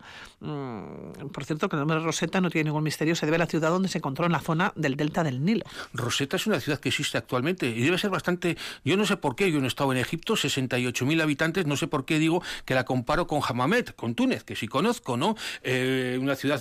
Fíjate, era, eh, está a 60 kilómetros al este de Alejandría. Alejandría es la gran ciudad del delta del, del Nilo y cuando cae, eh, claro, Alejandría de Alejandro, porque hay que decir que Grecia, eh, perdón, Grecia, Egipto eh, tiene ese, dominio griego de cuando fallece Alejandro Magno en el 323 a.C., distribuye todo, es decir, el general Seleuco va a Palestina, Galilea, y ahí por eso se hablaba griego también en la época de Cristo, ¿no? Y otro general, Ptolomeo, va a, a Egipto y ahí están durante casi 300 años, hasta el 30 antes de Cristo, que el último descendiente de Ptolomeo es la reina Cleopatra, que hablábamos, eh, Cleopatra vers- 7.0, es Cleopatra séptima. O sea, hubo seis Cleopatras antes, pasa que Cleopatra es la más conocida por Julio César, eh, César este, eh, ¿cómo se llama? Antonio. Marco Antonio. Marco Antonio y demás, ¿no? Oye, la piedra Rosetta la hallaron soldados franceses, pero no se encuentra en Francia. Se encuentra en el Museo Británico de Londres, en el British Museum. O sea, ¿qué historia hay detrás? ¿Cómo llega hasta el Museo Británico? ¿Y cómo no está en Egipto, claro? Pues ahí hay varias cosas. Ahí viene el refrán, que no, que es una ironía, quien roba a un ladrón tiene 100 años de perdón. Algo así. La descubrieron en julio, que también hay que hacer la campaña de Napoleón, porque había muchos follones también en la Revolución Francesa, esa última década del siglo XVIII, y se va el, pues el general más intrépido pues a buscar eh, fronteras nuevas para también tapar los problemas internos y la idea de Francia con el directorio, los cinco que mandaban después de la Revolución Francesa en Francia, en París, van también, eh, el expansionismo colonial, quieren cercenar, cerrar a a Gran Bretaña eh, la India, ¿no? Entonces quieren hacer pantalla ahí los franceses y están tres años en Egipto, en 1799 o 1798 a 1801 y en eh, Rosetta, eso, en pleno mes de julio, pues están excavando los soldados franceses, eh, pues eso, restos de muralla para hacer un, eh, otras defensas contra los ingleses y los otomanos, que ahí estaban juntos, los turcos y los ingleses. Y entonces casualmente un soldado francés se encuentra con la canícula de julio en Egipto, eh, que también tendría que hacer muchísimo calor ahí, se encuentra en esta piedra, está una, es una loseta, es una piedra que está fragmentada, un, un metro veinte de altura. Pero pesa mucho, ¿no? Más de 700 kilos. Sí, eh, casi 800. Fíjate, bueno, ah, y roba, claro. Pasa que luego ganan los ingleses, se meten en Egipto y hay la paz o el Tratado de Alejandría de 1801 que al ser derrotados los franceses todo lo que habían robado, todas las antigüedades, todos los O sea, primero lo roban los franceses a los egipcios y después son los británicos los ingleses los que se británicos llevan, ¿no? a los franceses, por aquello de quien roba a un Sí. ladrón, pues 100 años de perdón o algo así. Y entonces son los ingleses quienes se lo llevan a Londres, ya está funcionando, lleva 30, 50 años el British Museum y ah, eso que me decías del peso. Entonces, eh, claro, eh, pesaba bastante, 600, 700, 800 kilos, no llega a la tonelada, esta piedra roseta, y entonces no podían colocarla en algunos pisos altos, elevados del British Museum o en el piso superior, porque igual se podía caer. Luego fíjate que llegaron eh, los mármoles de Elgin, es decir, los mármoles del, del Partenón, por esas mismas fechas, todavía se amplió el museo, el British Museum, el Museo Británico, pero la piedra roseta se colocó casi en los jardines para evitar el... Y desde ahí está, desde 1801 eh, hasta la actualidad, y el año pasado se celebró el 200 aniversario, 1822-2022, del del descubrimiento curiosísimo. Oye, no recuerdo películas de, de- los jeroglíficos, ¿no? Porque fue un, eh, un tema de espionaje. Estamos acostumbrados en las películas, espionajes de la Segunda Guerra Mundial o de la Guerra Fría, el telón. Y aquí estaban ingleses, un tal Thomas Young, inglés, con eh, el famoso Champollion, que Champollion es el descubridor final, es el oficial, pero se nutre de muchos eh, personajes, muchas personas, muchos eruditos, lingüistas, y se descubre es Champollion quien sí parece que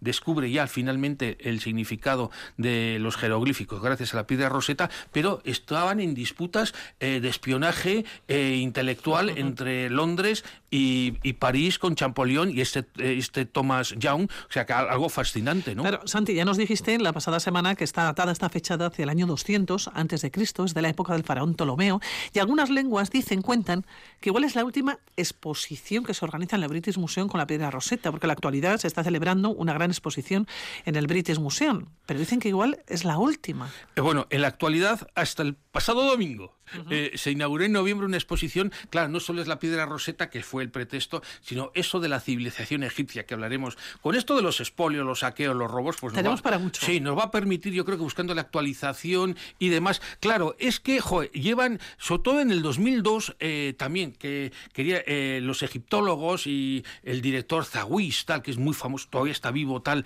eh, del Cairo, están reclamando, están tomando conciencia la cultura y la civilización egipcia, como los griegos. Eh, oiga, esto que ustedes se han llevado por la fuerza, eh, devuélvanoslo. Y entonces dicen las malas lenguas a lo que tú me decías, que a lo mejor hay ese, ese revisionismo, ese colonialismo que se vaya a revisar mejor. Pero claro, eh, esto es lo mismo que eso. ¿Regresará la piedra roseta No. a Egipto? No, no, no, no, no, porque no van a ceder, eh, no van a ceder los, Los británicos, británicos, no, porque esa Pero es es un lugar natural. No, no, no, no, no, fíjate, ¿qué dicen los ingleses como los franceses con el Louvre? Eh, son museos. Y en el caso del British Museum es museo gratuito, no así el Louvre de París. Dicen, so- somos el museo, el British Museum es el museo de la civilización, esto es, de la civilización humana, que es un pleonasmo. La civilización nunca es perruna, ojalá lo fuera, o gatuna, es la, de la civilización. Entonces, las claves universales no, las tenemos nosotros porque, eh, sí, eh, Pili, pero es así, eh, es- ese paternalismo que siempre hemos mencionado, y entonces sí están buscando el préstamo, los, eh, sobre todo cuando, pero fíjate, los, en el caso más, eh, estamos hablando de la piedra roseta de Egipto, pero cuando hablamos de Grecia, no, eh, también Del Partenón. Sí, del Partenón, es un préstamo, pero claro, dicen los griegos, eh, que nunca ha habido una una discusión, una reclamación, le- le- si no es más diplomática, no es legal entre gobiernos, que tendría más peso. Y no, dice a veces British Museum, sí, os damos un préstamo, os dejamos varios meses o varios años, pero claro, vale para Grecia o vale para Egipto. Si aceptamos el préstamo del British Museum, es decir, de los ingleses, quiere decir que la titularidad, la propiedad, es de los ingleses, de los británicos. Y eso es como egipcios o como griegos no aceptamos, porque esto es de la cultura egipcia. Y ahí, no, es un caballo, esto sobre todo desde hace 30 años en la museología contemporánea, de, el- a ver, mucha ¿dónde- lucha, ¿no? de, de mucha lucha, no, es fascinante porque no dejamos más que eh, seguimos hablando de nosotros mismos. Oye, Santi, seguiremos la próxima semana más con un tema fascinante, con las momias. Las momias... Que, que- que me dices que eran como los huevos Kinder. Sí, porque siempre tenían una sorpresa dentro. No, es que la- la gente, sí, la sociedad inglesa del 19, esa época victoriana, disfrutaban desembalando, desenrollando momias. Pero esto ha sido un tema curiosísimo. Se lo ¿eh? contamos la próxima semana. Santi, cuídate. Cuidémonos.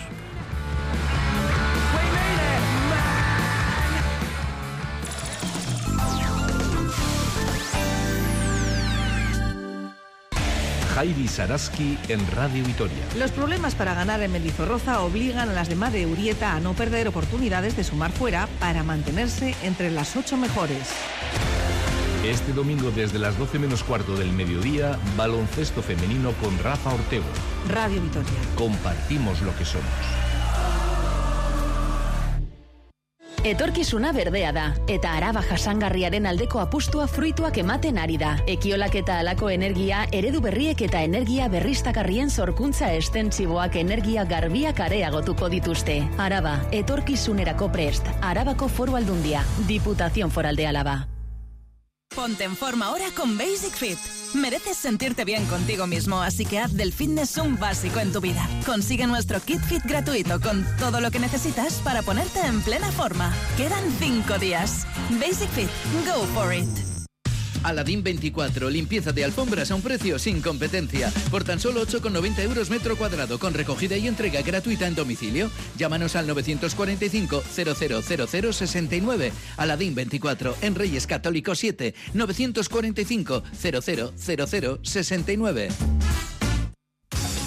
Restaurante Himalaya Tandoori. Déjate conquistar por el sabor y los matices de la auténtica cocina nepalí en Himalaya Tandoori. Momos, curry especial de Nepal, pan naan, cocina en horno tandoori, platos vegetarianos y veganos. Himalaya Tandoori en los Serran 36, menú del día y menú degustación. Cocina nepalí sin salir de Vitoria.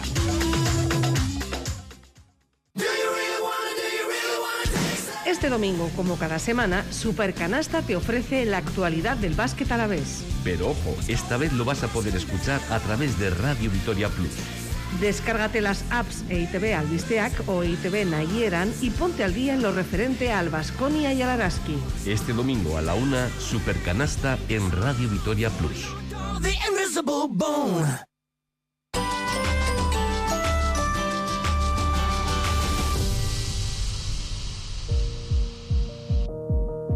18 minutos eh, pasan de las 11 de la mañana y nos vamos a la calle. Nos vamos a ir hasta Mendizorroza. Les hablamos de un reto solidario que se está llevando a cabo en las piscinas. Caitina Allende, Gunón.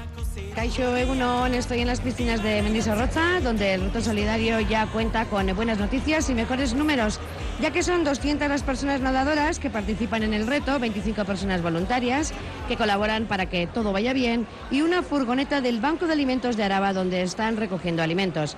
A estas horas ya son 4.000 los euros recaudados de las inscripciones que han realizado los equipos.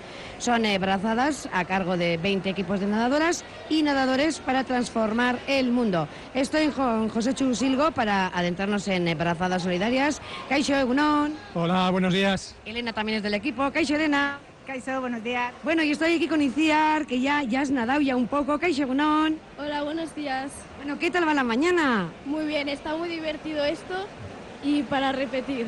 Sí, ¿eh? Sí. Bueno, ¿a qué hora has venido? A las 9 de la mañana, para podernos preparar bien. Eso es. Bueno, y antes de hoy también igual has tenido que prepararte un poquito, ¿o no? Sí, también hemos cogido leche y así para, para la, la asociación y muy bien, muy contenta.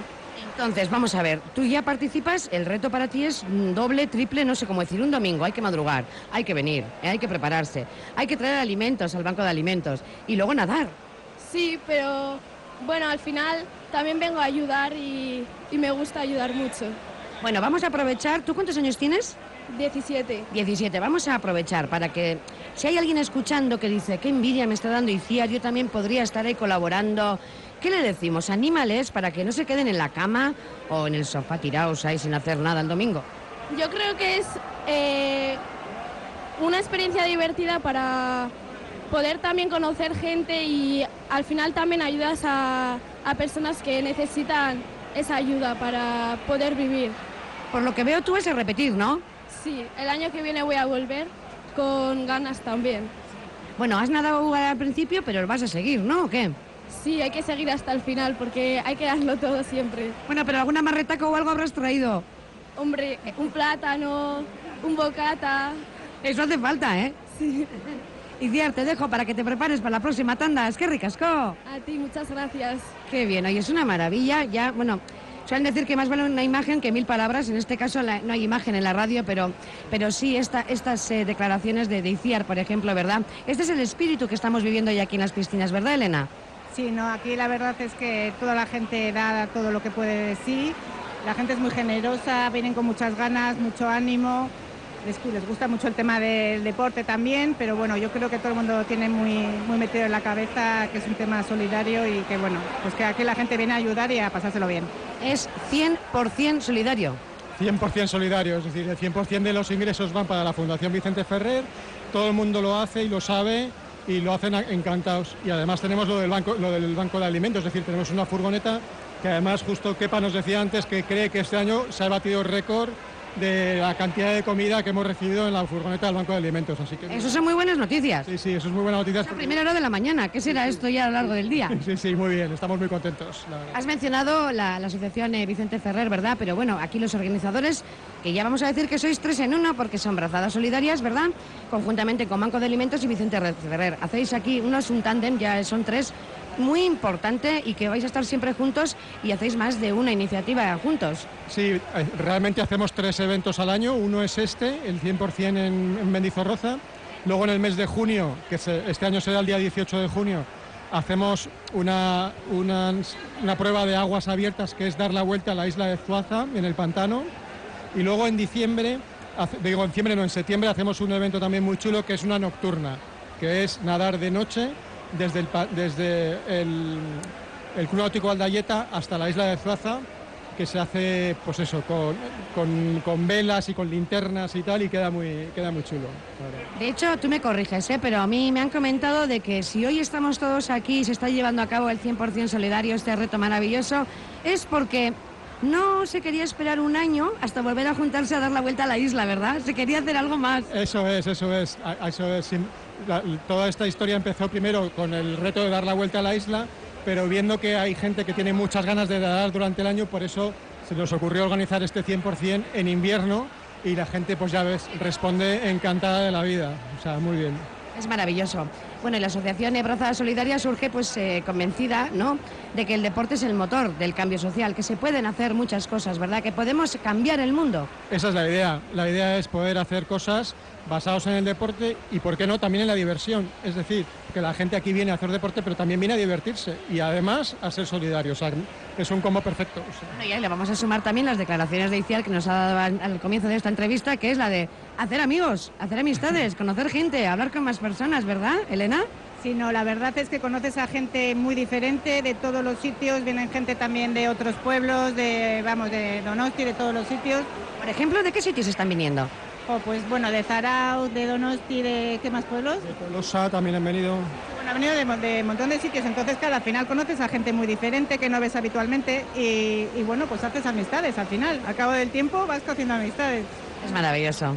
Está muy bien, está muy bien. Se aglutina todo, ¿verdad? Y también hemos mencionado pues la Fundación Vicente Ferrer, ¿no? Que será quien eh, una de las partes que reciba la ayuda, que luego viajará a la India, concretamente hacia una construcción de un centro educativo residencial para menores con parálisis cerebral. Eso es.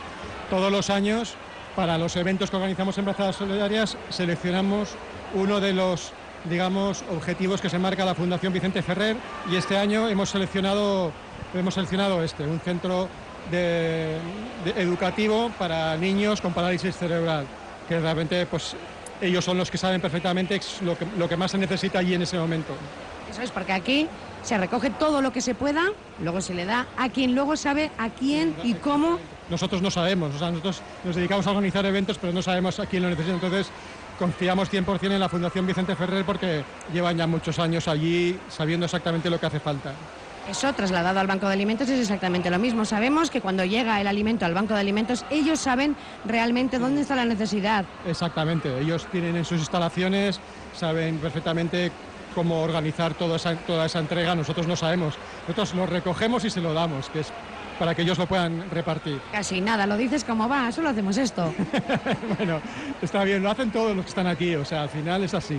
sí, sí. Pero todos juntos. Eso es. Hay que remar. Eso es, hay que remar. En este caso hay que dar brazadas, pero bueno. Brazadas, brazadas. Unas cuantas, unas cuantas brazadas. Unas cuantas brazadas, pero yo no veo a nadie aquí exhausto ni nada, ¿eh? Están tranquilamente charlando, haciendo amigos. Está muy bien. Un ambiente y- bueno. Bueno, el ambiente está fenomenal y, y lo que pasa es que también hay una cierta competitividad también. Ah, también, ¿eh? Sí, sí, sí, ahí, aun- aunque no es competitivo el evento, pero todo el mundo al final le gusta pues saber cuánto tiempo ha hecho. ¿Cuántos has hecho? Sí, sí, efectivamente. Pero bueno, eso también está bien. Bueno, pero también es eh, otro reto personal, digamos de alguna manera, ¿verdad? Exacto, son retos personales que están muy bien. pues, hacerlo todo en uno. Todo suma. Todo suma, eso es. Además, eh, tenemos que decir también que es eh, a favor de- del trabajo inclusivo ¿no? y de discapacidad y todo lo que aquí se, está moviendo, toda esta energía que se está moviendo hoy aquí en las piscinas eh, de Mendizorroza, está, está moviendo también para, para que luego sea una sociedad más inclusiva, podamos transformar y que, y que todo vaya mejor. Efectivamente, de eso, de eso se trata. Nosotros eh, todo lo que hacemos lo hacemos con, esa, con ese punto de vista y con esos objetivos. O sea, esta discusión. Bueno, a mí me da pena despedir esta entrevista porque mira, yo ahora mismo me iría a poner el traje de baño y bueno, algo haría, no sé, es- hay un mínimo. No, no, no, aquí puede nadar cualquiera. Con este calor no, te- no me extraña nada. Estoy sudando la gota gorda. Metidos todos, metidos todos. sí. Bueno, pues vamos a hacer un llamamiento, el micrófono es vuestro, ¿qué le queréis decir a la sociedad? Bueno, pues lo que queremos decir es que la natación es un deporte universal, que todo el mundo puede nadar, que organizamos en Brazadas Solidarias tres eventos al año, que no son eventos para nadadores profesionales, sino que son para cualquiera, y que estén atentos a nuestras redes sociales porque iremos diciendo cuáles son los futuros eventos que vamos a ir organizando.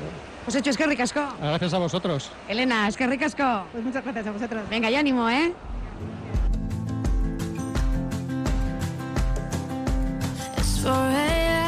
Y dejamos a Katina Allende en las piscinas de Mendizorroza y nosotras nos acercamos hasta el Palacio de Justicia. Rosa Ortiz de Mendivil. Porque los letrados eh, están en huelga. Las y los antiguos secretarios judiciales llevan un mes parados en demanda de mejoras salariales.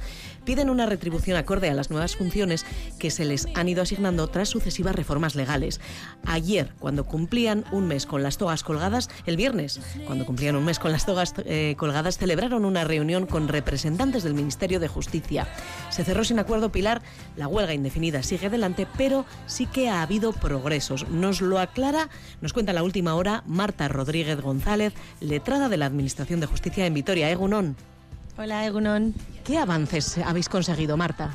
Pues mira, eh, si bien no ha trascendido mucho el contenido de la reunión, lo que sí sabemos es que se ha fijado una nueva reunión para el lunes 27 a las 4 de la tarde y que eh, por parte del eh, Ministerio esta vez sí, no como no ocurrió en la reunión anterior, se ha hecho una propuesta por escrito al comité de huelga. Entonces el comité de huelga este fin de semana la va a estudiar y hará una contrapropuesta el próximo mañana lunes. Mañana lunes, eh, a ver si se puede quizás suspender ya la huelga. ¿Tenéis esperanzas en ese sentido, Marta? Hombre, nosotros eh, estamos eh, deseando poner fin a este conflicto.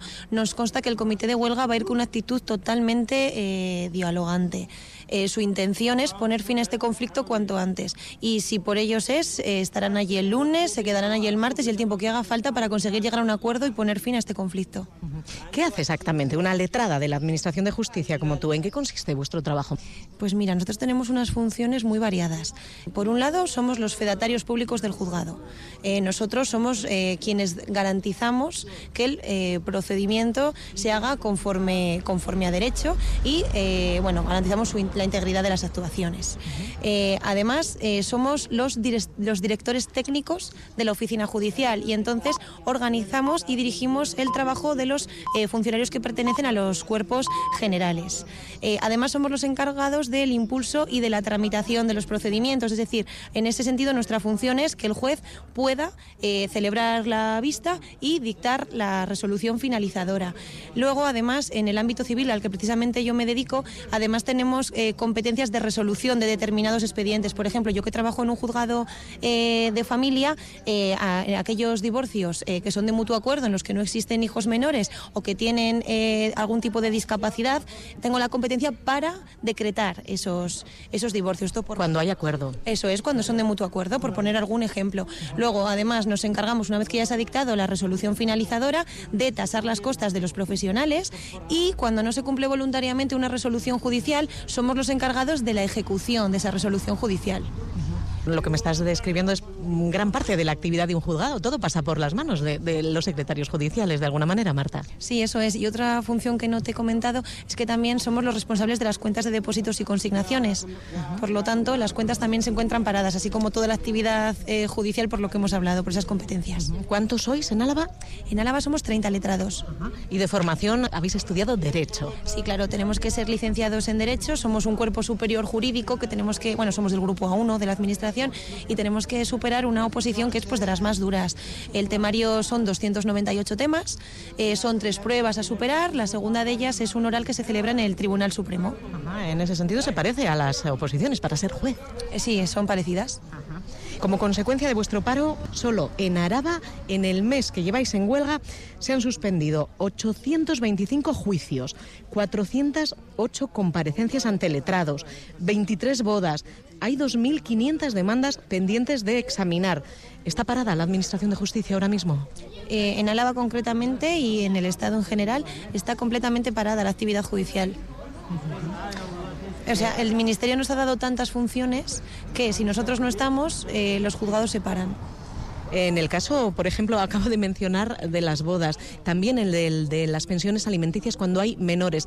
Esta semana pasada habéis decidido, pese a no estar incluidos en servicios mínimos, abordar ese trabajo para minimizar el perjuicio que se está causando. Eso es, efectivamente. El lunes nos reunimos en Asamblea los Letrados de Álava, es decir, de los partidos judiciales de Vitoria y de Amurrio, y acordamos que, siguiendo las recomendaciones que nos había realizado el comité de huelga a la vista de que el conflicto se iba a alargar, bueno, pues eh, decidimos llevar a cabo el pago de pensiones de alimentos de menores y la celebración de bodas.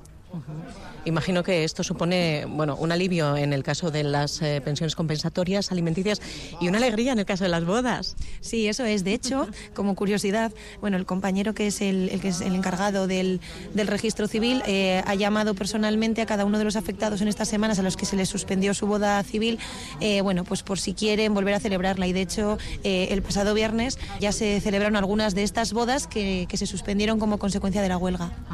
Marta, con este mes de huelga se ha añadido al histórico retraso de la justicia una mayor demora. Sí, efectivamente. Y bueno, en todo caso sí que me gustaría decir que la justicia, si bien es verdad que todos conocemos que, que es lenta y que, bueno, pues que tiene ya un colapso, es verdad que en Álava eh, tenemos unos números muy, muy buenos. Quiero decir que sí, esto inevitablemente va a, superar, va a suponer un retraso, pero bueno, dentro de, dentro de lo malo y de los números que hay en todo el Estado, en Álava manejamos unos números muy asequibles. O sea, que poco a poco iremos recuperando, una vez que cese la huelga, la actividad judicial. ¿Por qué es mejor la situación en Álava? La verdad es que no, no te sé decir por qué es mejor. Pero hay menos atascos. Quiero decir, las agendas señalamos, digamos, en un tiempo bastante razonable. Marta, para terminar, recordamos vuestra reivindicación. Fundamentalmente nuestra reivindicación es que se nos adecue el salario a las funciones y por ende a la responsabilidad que hemos asumido desde el año 2009, año en el que se comenzaron a producir una serie de reformas procesales que lo que hicieron fue reorganizar un poco las funciones dentro de un juzgado. Eh, aquellas funciones que desarrollaban jueces y magistrados que no eran de carácter puramente jurisdiccional, pasamos a eh, ocuparnos nosotros de ellas.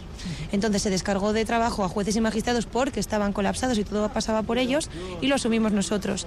Pero en ese momento no se nos adecuó el salario, han pasado casi 15 años y seguimos esperando. Entonces este es el motivo fundamental, la adecuación salarial a las funciones asumidas. Marta Rodríguez González, letrada de la Administración de Justicia en Vitoria, estaremos muy atentas a esa reunión.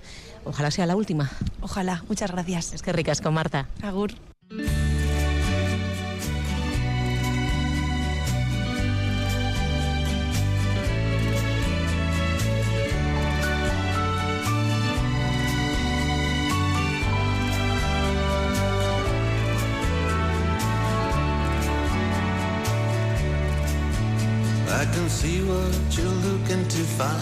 La inteligencia emocional es un factor clave que repercute en el bienestar social y mental de todas las personas. Facilita comprender nuestro entorno y a tomar decisiones acertadas ante situaciones que nos surgen diariamente. Un concepto del que durante décadas no habíamos oído hablar. Sin embargo, la sociedad avanza y hemos ido incorporando conceptos como educación emocional.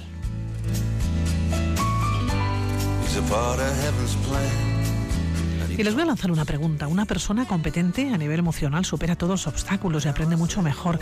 Pero ¿somos competentes a este nivel? Aquí está la pregunta, que puede tener muchas respuestas.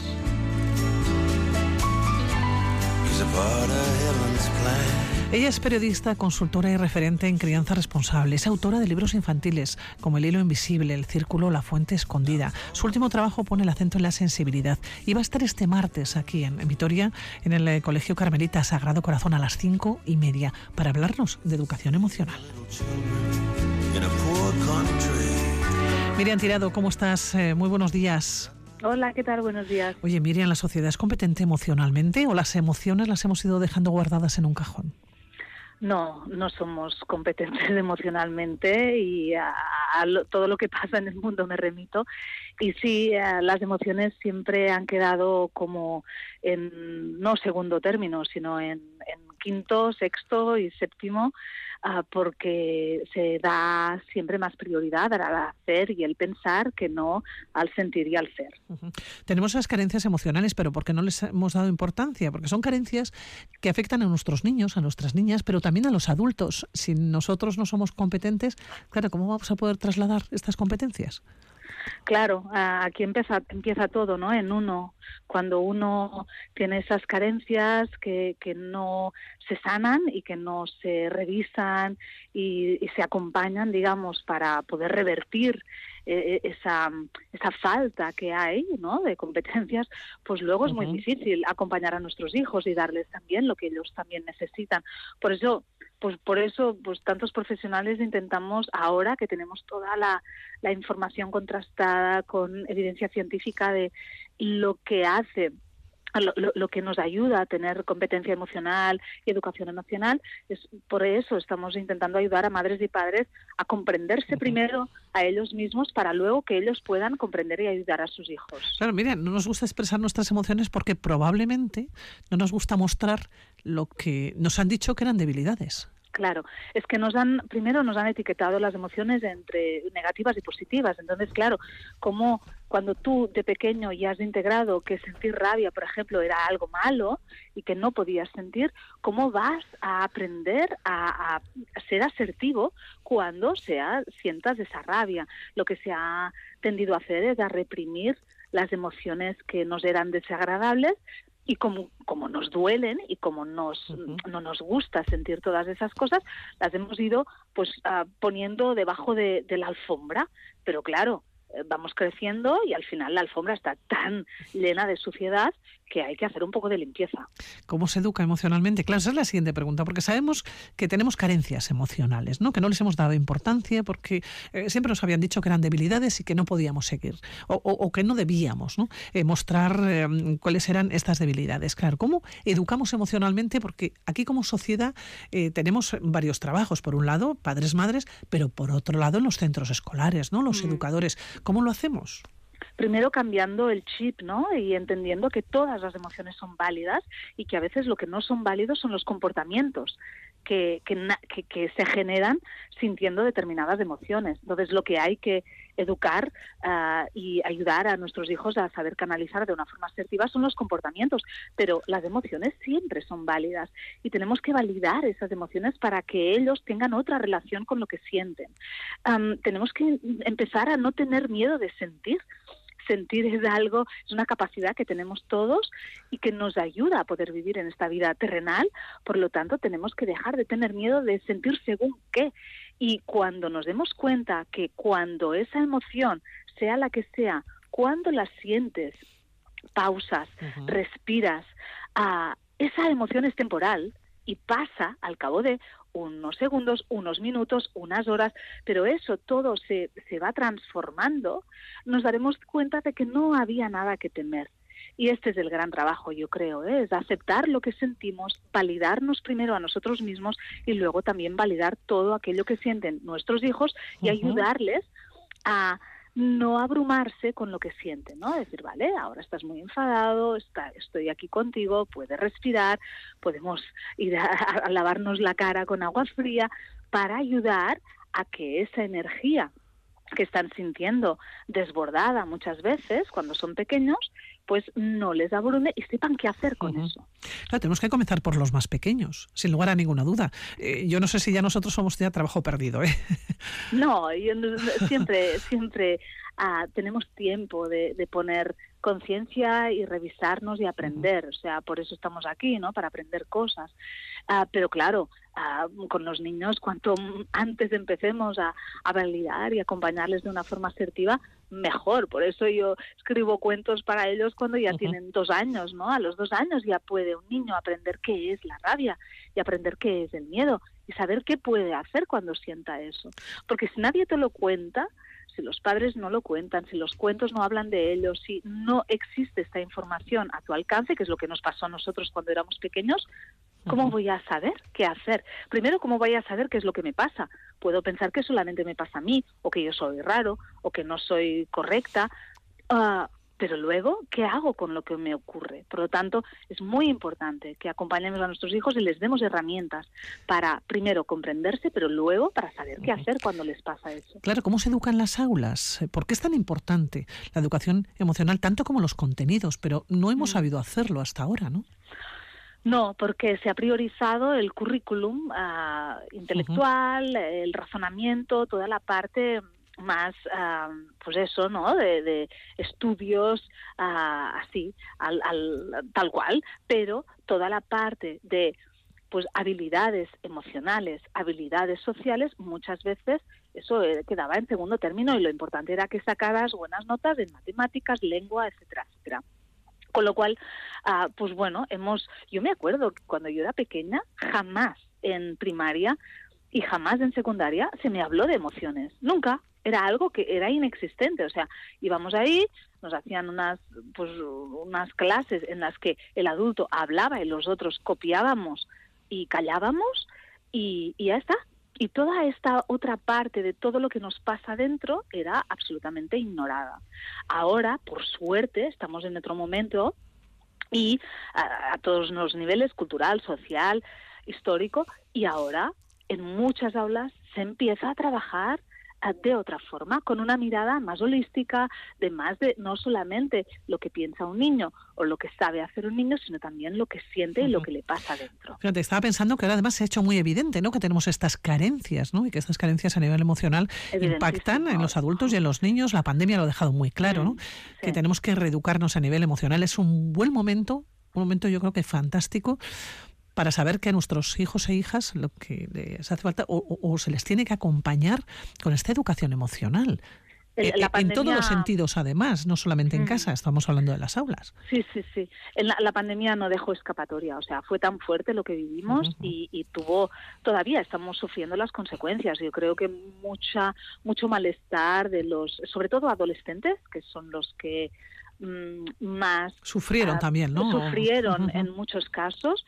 Am, estamos viviendo ahora las consecuencias. O niños también que eh, sus primeros años de vida estuvieron totalmente aislados, solamente con mamá o con papá, y que, y que luego, cuando han empezado en septiembre en el colegio, porque prácticamente no, o sea, no, no, no estuvieron socializados, también les ha costado mucho más. O sea, hay, ha habido muchas consecuencias a nivel emocional y estamos todavía, o sea, esa pandemia no pasó y ya está. No, no, todavía estamos ahí con las consecuencias y con la factura que está pasando. Y por un lado esto puede parecer muy negativo, por el otro ah, creo que también de otro lado está muy bien que ya nos haya caído la máscara, ¿no? Que sea como, vale, o sea, no, no estamos bien a nivel emocional, hay Sí, que hacer no hemos algo. aprobado en educación eh, emocional. No. Y, y por suerte, el hecho de todo lo que ha destapado la pandemia ha hecho que se hable muchísimo más de eso y se ponga el foco en, en estas cuestiones que son vitales. Con una muy buena educación emocional o con una buena educación emocional probablemente superamos todos los obstáculos o seríamos capaces de superarlos. Sí, seguro que con una buena educación emocional podemos hacer frente a todo lo que nos ocurra en la vida de una forma muchísimo más am, asertiva, más consciente y más serena, seguro. Y esto no significa que no, no nos tengan que pasar cosas, cosas malas, o sea, la vida es la vida y, y nos pasa de todo. Pero cuando tenemos herramientas y cuando podemos transitar nuestras emociones de una forma asertiva, no es tanto lo que vives, sino desde dónde lo afrontas y cómo lo vives. Y si yo eso lo puedo vivir mejor, pues claro, ya tengo muchísimo de ganado. ¿Piensas, eh, eh, Miriam, eh, que nos, bueno, nos encontramos con muchos problemas ¿no? a nuestro alrededor y lo estamos viendo y lo estamos eh, viviendo con una buena educación emocional? probablemente esos problemas no existirían o sí existirían, pero en menor medida. Ah, a ver, mm, estamos viviendo una vida que no es nada fácil, por lo tanto los problemas seguro que existirían, pero seguramente que, que, que sería muy distinto. O sea, las personas nos relacionaríamos desde otro lugar, am, sin tantas carencias, sin, sin muchas de las cosas, sin tan baja autoestima, como, bueno, pues ahora, ¿no? Lo que se está viendo de que ah, hay muchas personas con muchísimas carencias a nivel personal de, de- de ubicación en el mundo y luego esto, claro, se traslada en, en, pues, a dónde van y en aquello que hacen. Entonces, bueno, ah, obviamente, si tenemos, si todo esto lo educamos más desde la familia y desde las aulas, tendremos el día de mañana unos adultos muchísimo más responsables, competentes y conscientes. Y yo creo que hacia ahí tenemos que ir, pero no podemos ir hacia ahí sin poner el foco en la infancia. La raíz de todo está en la infancia. y Hay ahí que comenzar efectivamente por la infancia, pero probablemente tendremos más resortes para todos los obstáculos eh, que de alguna manera ¿no? en la vida nos vayamos encontrando. Y es que es. en cualquier caso, cuando una persona no se encuentra bien, es bueno contarlo. Hasta hace unos años no éramos capaces en numerosas ocasiones de contar lo que sentíamos, lo que pensábamos, o si no nos encontramos bien con nosotros mismos. ¿no? Con esta educación emocional igual es, es más fácil, incluso hasta pedir ayuda, ¿no? Mm, Claro, nos han educado con, con eso de que si te duele la pierna, pues te vas al traumatólogo, pero que si te duele el corazón o el alma, no vas a ninguna parte y te lo guardas para ti o te avergüenzas de ello, como si esto no pudiera ocurrir o no, no fuera normal. Entonces tenemos que empezar a quitar todas estas creencias que tenemos tan integradas am, de que mm, tenemos que estar bien y tenemos que aparentar estar bien, aunque por dentro estemos rotos. No pasa nada, podemos contarlo, podemos buscar ayuda mm, y esto ah, será más fácil cuando a nivel social cambiemos esta mirada hacia la salud mental y emocional de las personas. Bueno, pues decir a los oyentes eh, que Miriam va a estar este martes aquí en Vitoria a las cinco y media en el Salón de Actos de Carmelitas, Sagrado Corazón, y además el título Educar y acompañar con presencia, Miriam. Mm, Sí, claro, porque si algo está pasando últimamente es que la presencia eh, se está perdiendo muchísimo, en parte también ah, por las pantallas y por el estrés en el que vivimos muchas veces. Y la presencia es la clave, no se puede conectar con nadie si no se está presente en el ahora y en el aquí. Y muchas veces hay esta desconexión en las familias o en las aulas porque no se está en el presente. Miriam Tirado, qué un placer. Igualmente. Hasta la próxima, hasta el martes. Miriam, un saludo. Gracias. Gracias. Adiós.